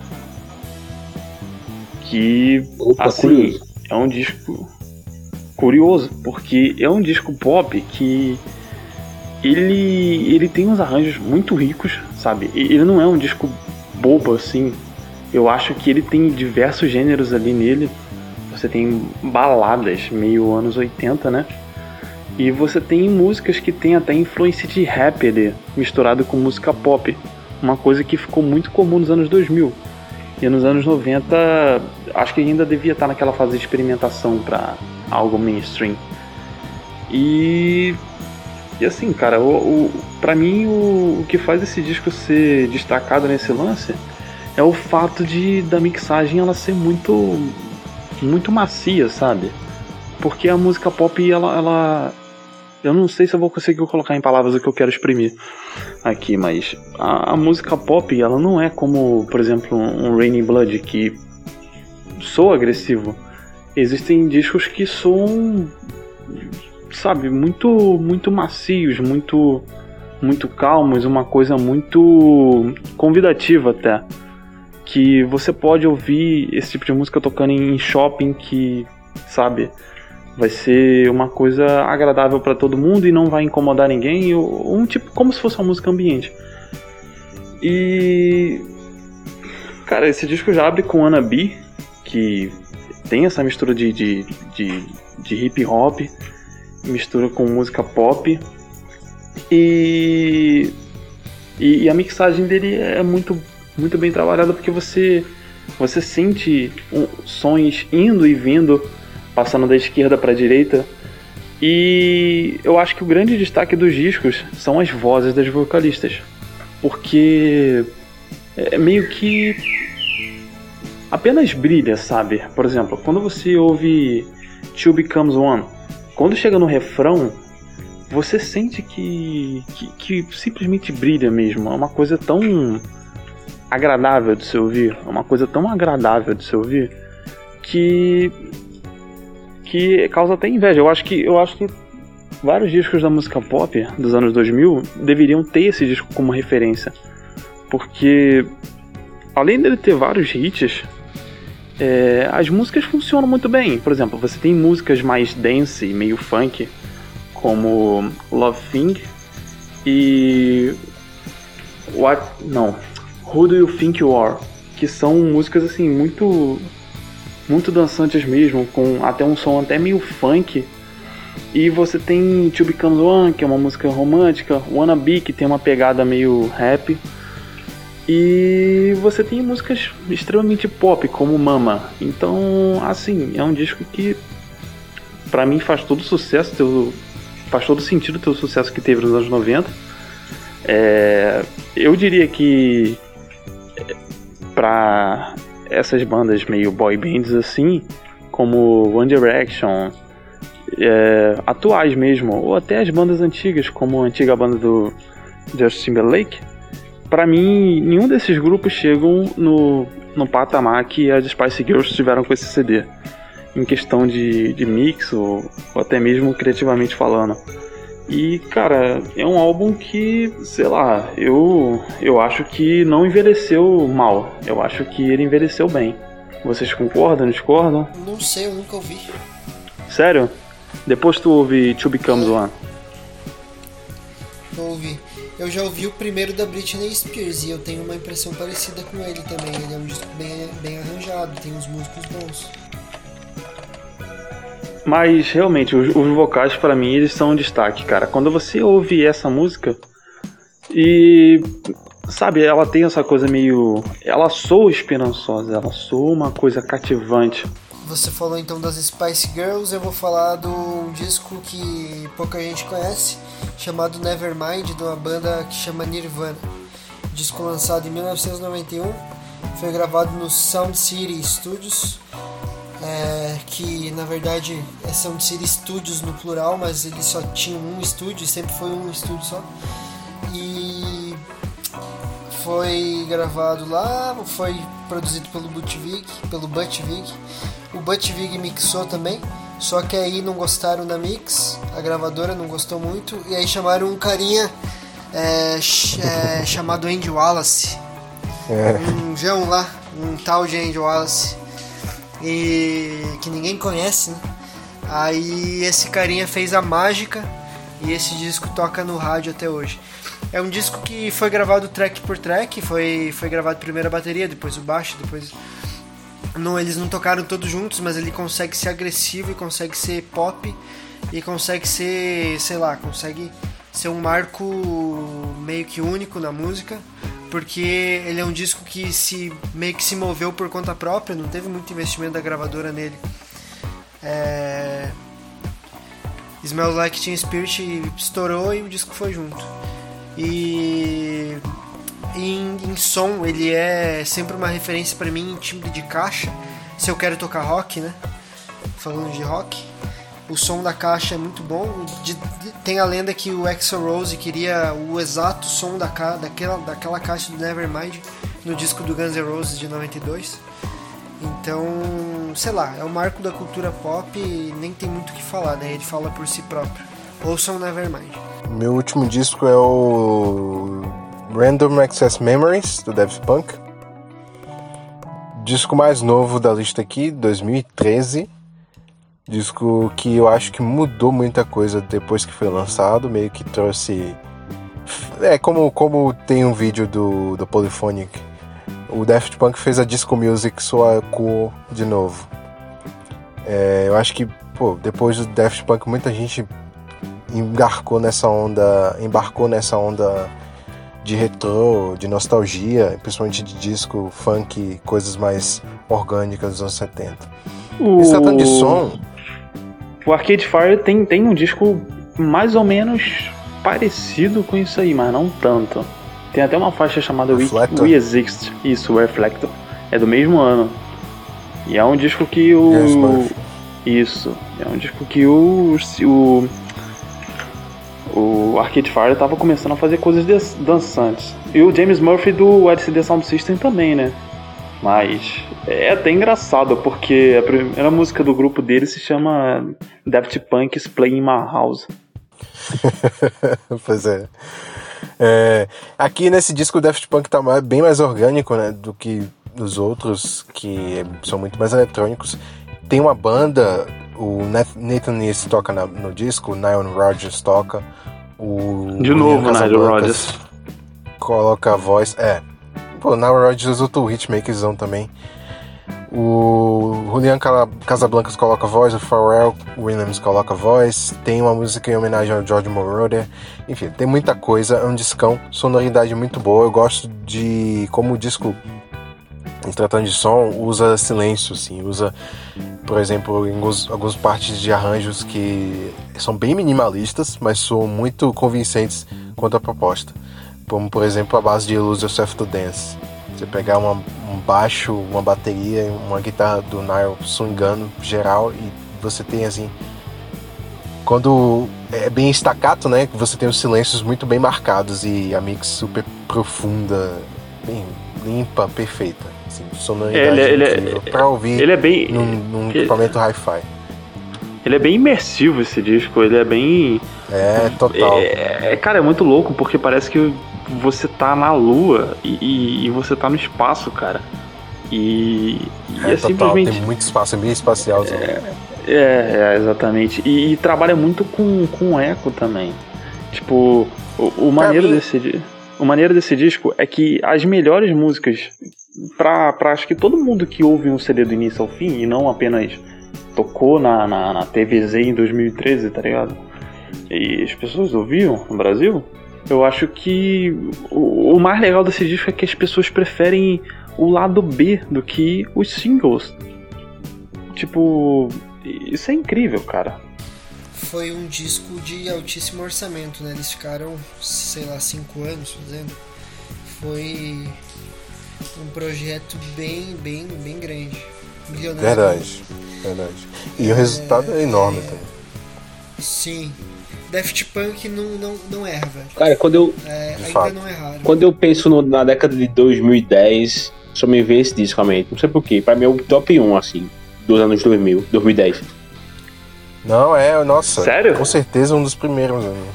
E quando lançou, pô, eu me lembro quando lançou. É um disco que ele tem. Ele é muito bem feito, assim, ele é detalhista. Todas as músicas são boas. Tem um time de peso e é um time. É, ele pega a, a sonoridade disco music, mas ele não é totalmente disco music, é um negócio mais atual, né, cara? É um negócio muito doido esse disco aí. Ele é Daft Punk, velho. Exatamente. Ele é, ele, ele é o Daft Punk tocando funk, cara.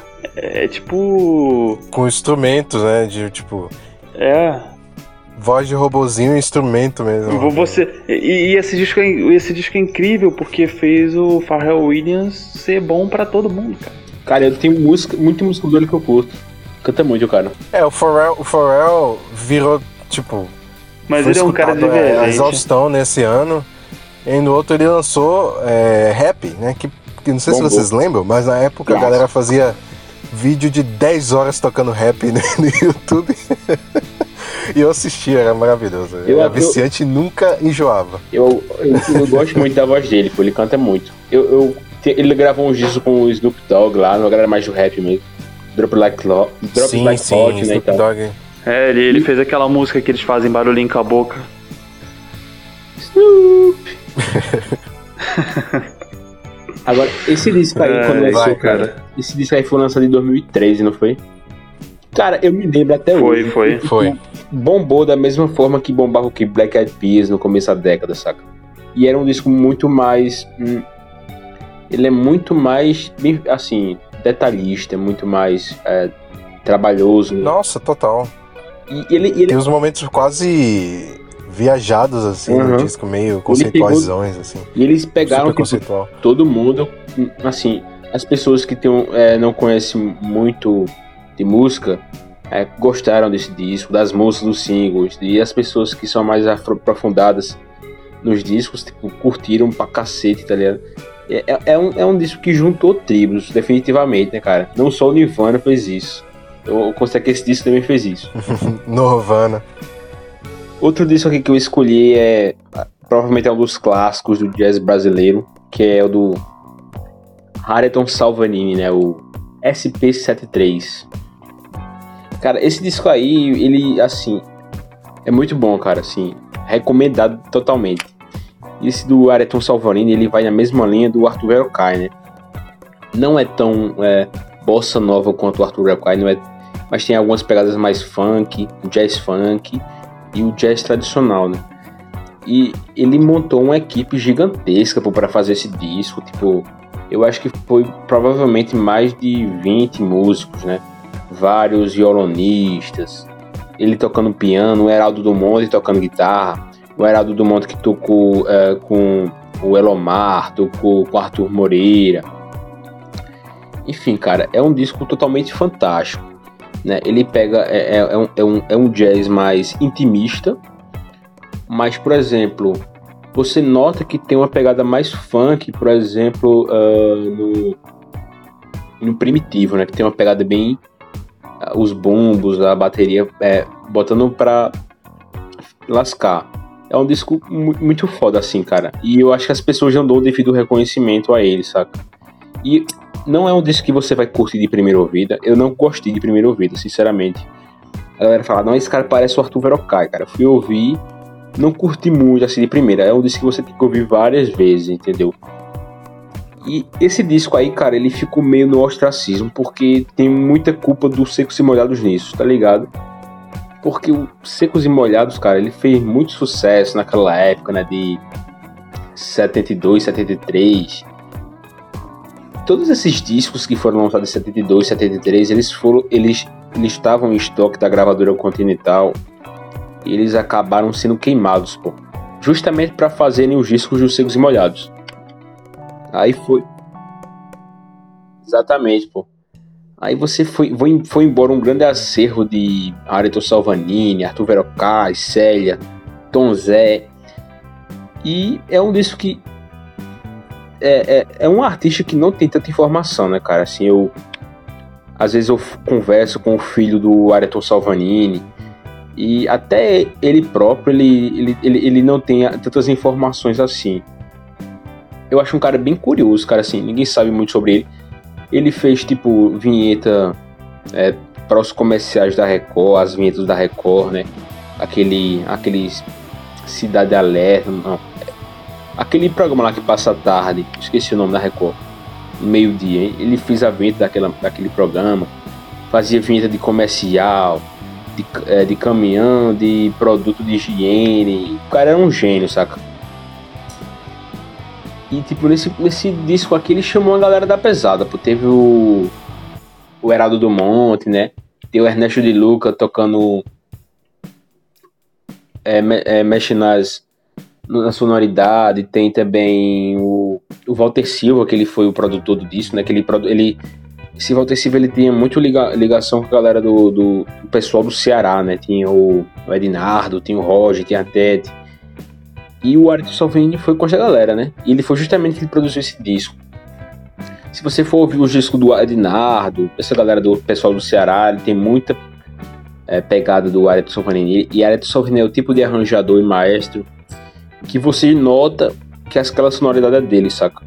Ele fez várias trilhas de filme também, fantásticas, na da fora. É um cara que eu recomendo bastante pra galera aí. É, eu vou falar de um disco aqui que talvez todo mundo conheça, menos o Fábio. É, o Electric Mud do Muddy Waters. E é, o Gabriel deve conhecer. Conheço, conheço, adoro. É um ótimo disco. E assim, é engraçado desse disco é que o Muddy Waters ele não toca guitarra ou violão nesse disco. Ele só canta. E é um disco muito criticado porque ele basicamente é aquele disco que moderno para os puristas, né? E ele é um disco que eu posso caracterizar ele como blues psicodélico. Tipo, geralmente quando você tá ouvindo esse álbum, você tem a guitarra do lado direito do ouvido, você tem uns complementos do lado esquerdo, a bateria no meio e o vocal no meio junto à bateria, só que acima de tudo, obviamente. E, e, e os vocais do Muddy Waters, eles têm um eco muito grande, cara. Então, meio que reverbera na sua cabeça mesmo, sabe? E a, a, a guitarra, o, o Muddy ele, ele até falou que ele, ele, ele gosta muito do som da guitarra desse disco. Porque ele fala que a, a guitarra parece um gato miando para ele. Que ele acha a guitarra muito safada e essas paradas assim, né? Tipo, bem a cara desse povo mesmo. E. Cara, eu acho que é um disco assim que todo mundo que, que gosta de blues deveria ouvir esse disco. A, a capa dele eu acho bem bonita porque ela é bem minimalista e, e, e simplesmente diz Muddy Waters, Electric Blood, Mud. E, e assim, cara, as compos e as composições desses discos elas são muito elas são muito, muito cativantes. A produção, no, no caso a mixagem mesmo, eu acho que ela é muito. Como você não tem tantos elementos, ela é muito eficiente, né? Como eu falei, você tem a guitarra de um lado. Eu não sei se ainda era mono ou era estéreo na época. Eu acho que o Gabriel sabia responder essa pergunta. É estéreo.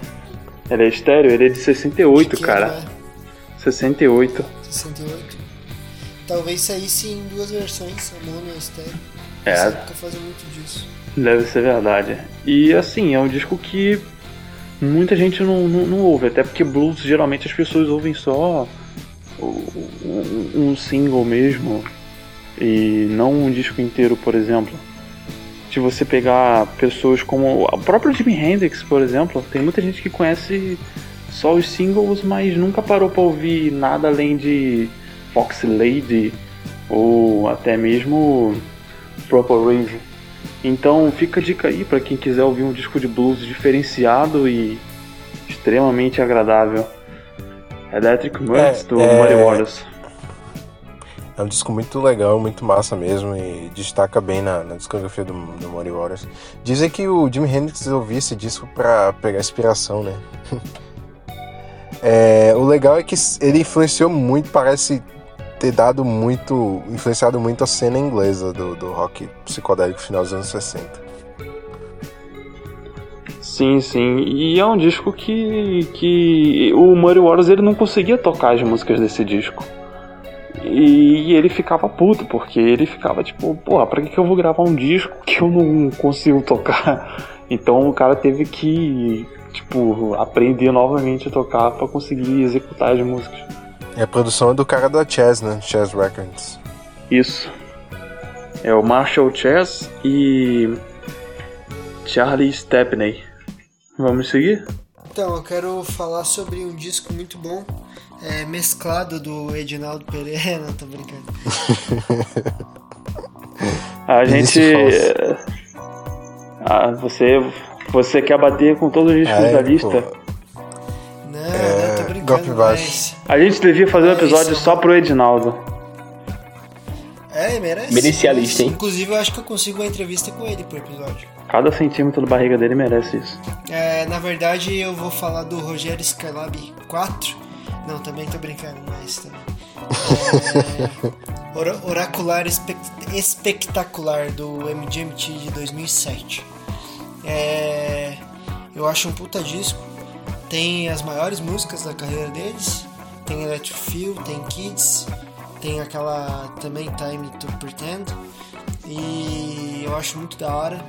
Os caras souberam trazer a sonoridade dos, dos synths dos anos 80, mas souberam é, projetar ela pra frente e não simplesmente fazer algo que já fizeram. Tanto que na época que saiu esse disco, a galera falava, nossa, MGMT vai ser uma banda foda, não sei o que. Era uma banda que prometia. Só que não foi muito pra frente porque ao vivo o maluquinho lá ele canta meio zoado. Agora ele melhorou bastante. Mas na época, de 2007 a 2010, assim, a 2012, os, os ao vivo deles eram fracos é, é, se tratando de vocal, né? Vocês já ouviram? Algum de vocês já ouviu esse disco? Cara, eu já ouvi ele uma vez, mas eu não lembro dele. Eu já ouvi ele uma vez. Eu sei que os singles desse CD são muito psicodélicos. Sim. E Já ouvi, é já. aquele Muito tipo bom. disco que pega também um pouco do Dream Pop, a- a- que é anos 80, e mescla vocais com vocais afundados, com vocais pra cima, mescla um monte de, de, de, de fundos de, de sin- sintetizador, tipo, coloca hold, sintetizador, guitarra, tudo fazendo o mesmo som no mesmo tom, e vira uma parede sonora foda. E eu respeito muito quem sabe fazer isso, os caras sabem. Eles são, são em estúdio, eles são, são muito bons. Então eu acho que merece aí um, um, uma, um disco dos anos 2000 aí que merece um- uma atençãozinha. Qual é mesmo disso? O nome disso? Oracular espetacular. É, considerações finais. É, O Thiago falou que a gente ia dar uma dica, né? Livro, filme, pornô ou. Grande finale. sei lá. Eu vou falar livro. A minha dica é leiam o livro Universo em Desencanto. Já pensou essa quase nem né? fala, né, disso. Quase É, nem- ele nunca tá- ele- recomendo. Ele tá morto, né? Na, ver, na verdade, sempre lembram disso quando falam dele. Mas é é sempre meio, meio raso. Ninguém sabe direito o que era. Discão, by the way. O, o Racional, Todos os racionais. é, eu acho, em termos de, de, de som, os melhores do Tim. É, eu, minha dica é livro, ficção científica. Pra quem gosta, é, leiam os livros do Blake Crouch. Grande autor aí, tem dois livros lançados no Brasil, mais livros em inglês. É uma ficção científica muito louca, assim, dessas de viajar e, enfim, você se perder, tipo Dark, assim. Enfim, eu gosto muito desses- dessas coisas. Tem o primeiro físico, o segundo saiu esse ano, se não me engano, eu não comprei, mas recomendo os dois. A minha dica é leia a biografia do Tim Maia, escrita pelo Nelson Boa, Mota. Nelson O som e a fúria do Tim Maia. Tô lendo e tô gostando muito. Entra em, muitos, em muitas minúcias, assim, o João Pedro ia gostar, mas ele não, não me ouve, então ele não tá lendo. Qual foi, cara? Qual foi? Qual é? Nelson Mota é uma. é uma, é um, uma inform, um cara tem muita informação, velho. Enciclopédia viva. Cara, deixa eu ver. Um livro que eu curto muito. Nem vem que não tem, que é do Ricardo Alexandre. É um, é um, é um livro muito legal que fala a, a história do Simonal, né, cara? Recomendo bastante. Que a galera meio que não sabe a real história assim do Simonal, né? Tem muito preconceito com a carreira dele e tal, mas é um cara que foi fantástico, assim. E pelo livro, assim, a galera já dá pra ter uma ideia da contribuição dele pra música brasileira. É o que maravilha. Bem, o livro que eu recomendo. Isso. O livro que eu recomendo é Stoner, do John Williams. É um livro do século passado. Ele fala sobre a história de um, de um garoto que vira professor. E narra a história dele. E a história dele acontece entre o início dos anos 1900, passando pela Segunda Guerra, até o final, mais ou menos assim, dos anos 50. E é um disco com uma escrita minuciosa e eu diria com muitos adjetivos, então é é bem agradável de se ler e é um dos melhores livros que eu já li na minha vida. Então, por favor, leiam É um Stoner dos do melhores discos que você já foi leu mal, na um dos sua melhores vida. livros que eu já li na minha vida. É o sono. Mas enfim, leiam Stoner do John Williams e não leiam nenhuma biografia pelo Mickey Wall, porque ele só sabe falar do grupo quando ele tá fazendo disco mainstream e quando faz discos do underground ninguém nem. Enfim. Minha dica é. Minha dica é a seguinte, não ouçam as dicas do Elk. Boa noite e até. Falou, rapaziada. próxima.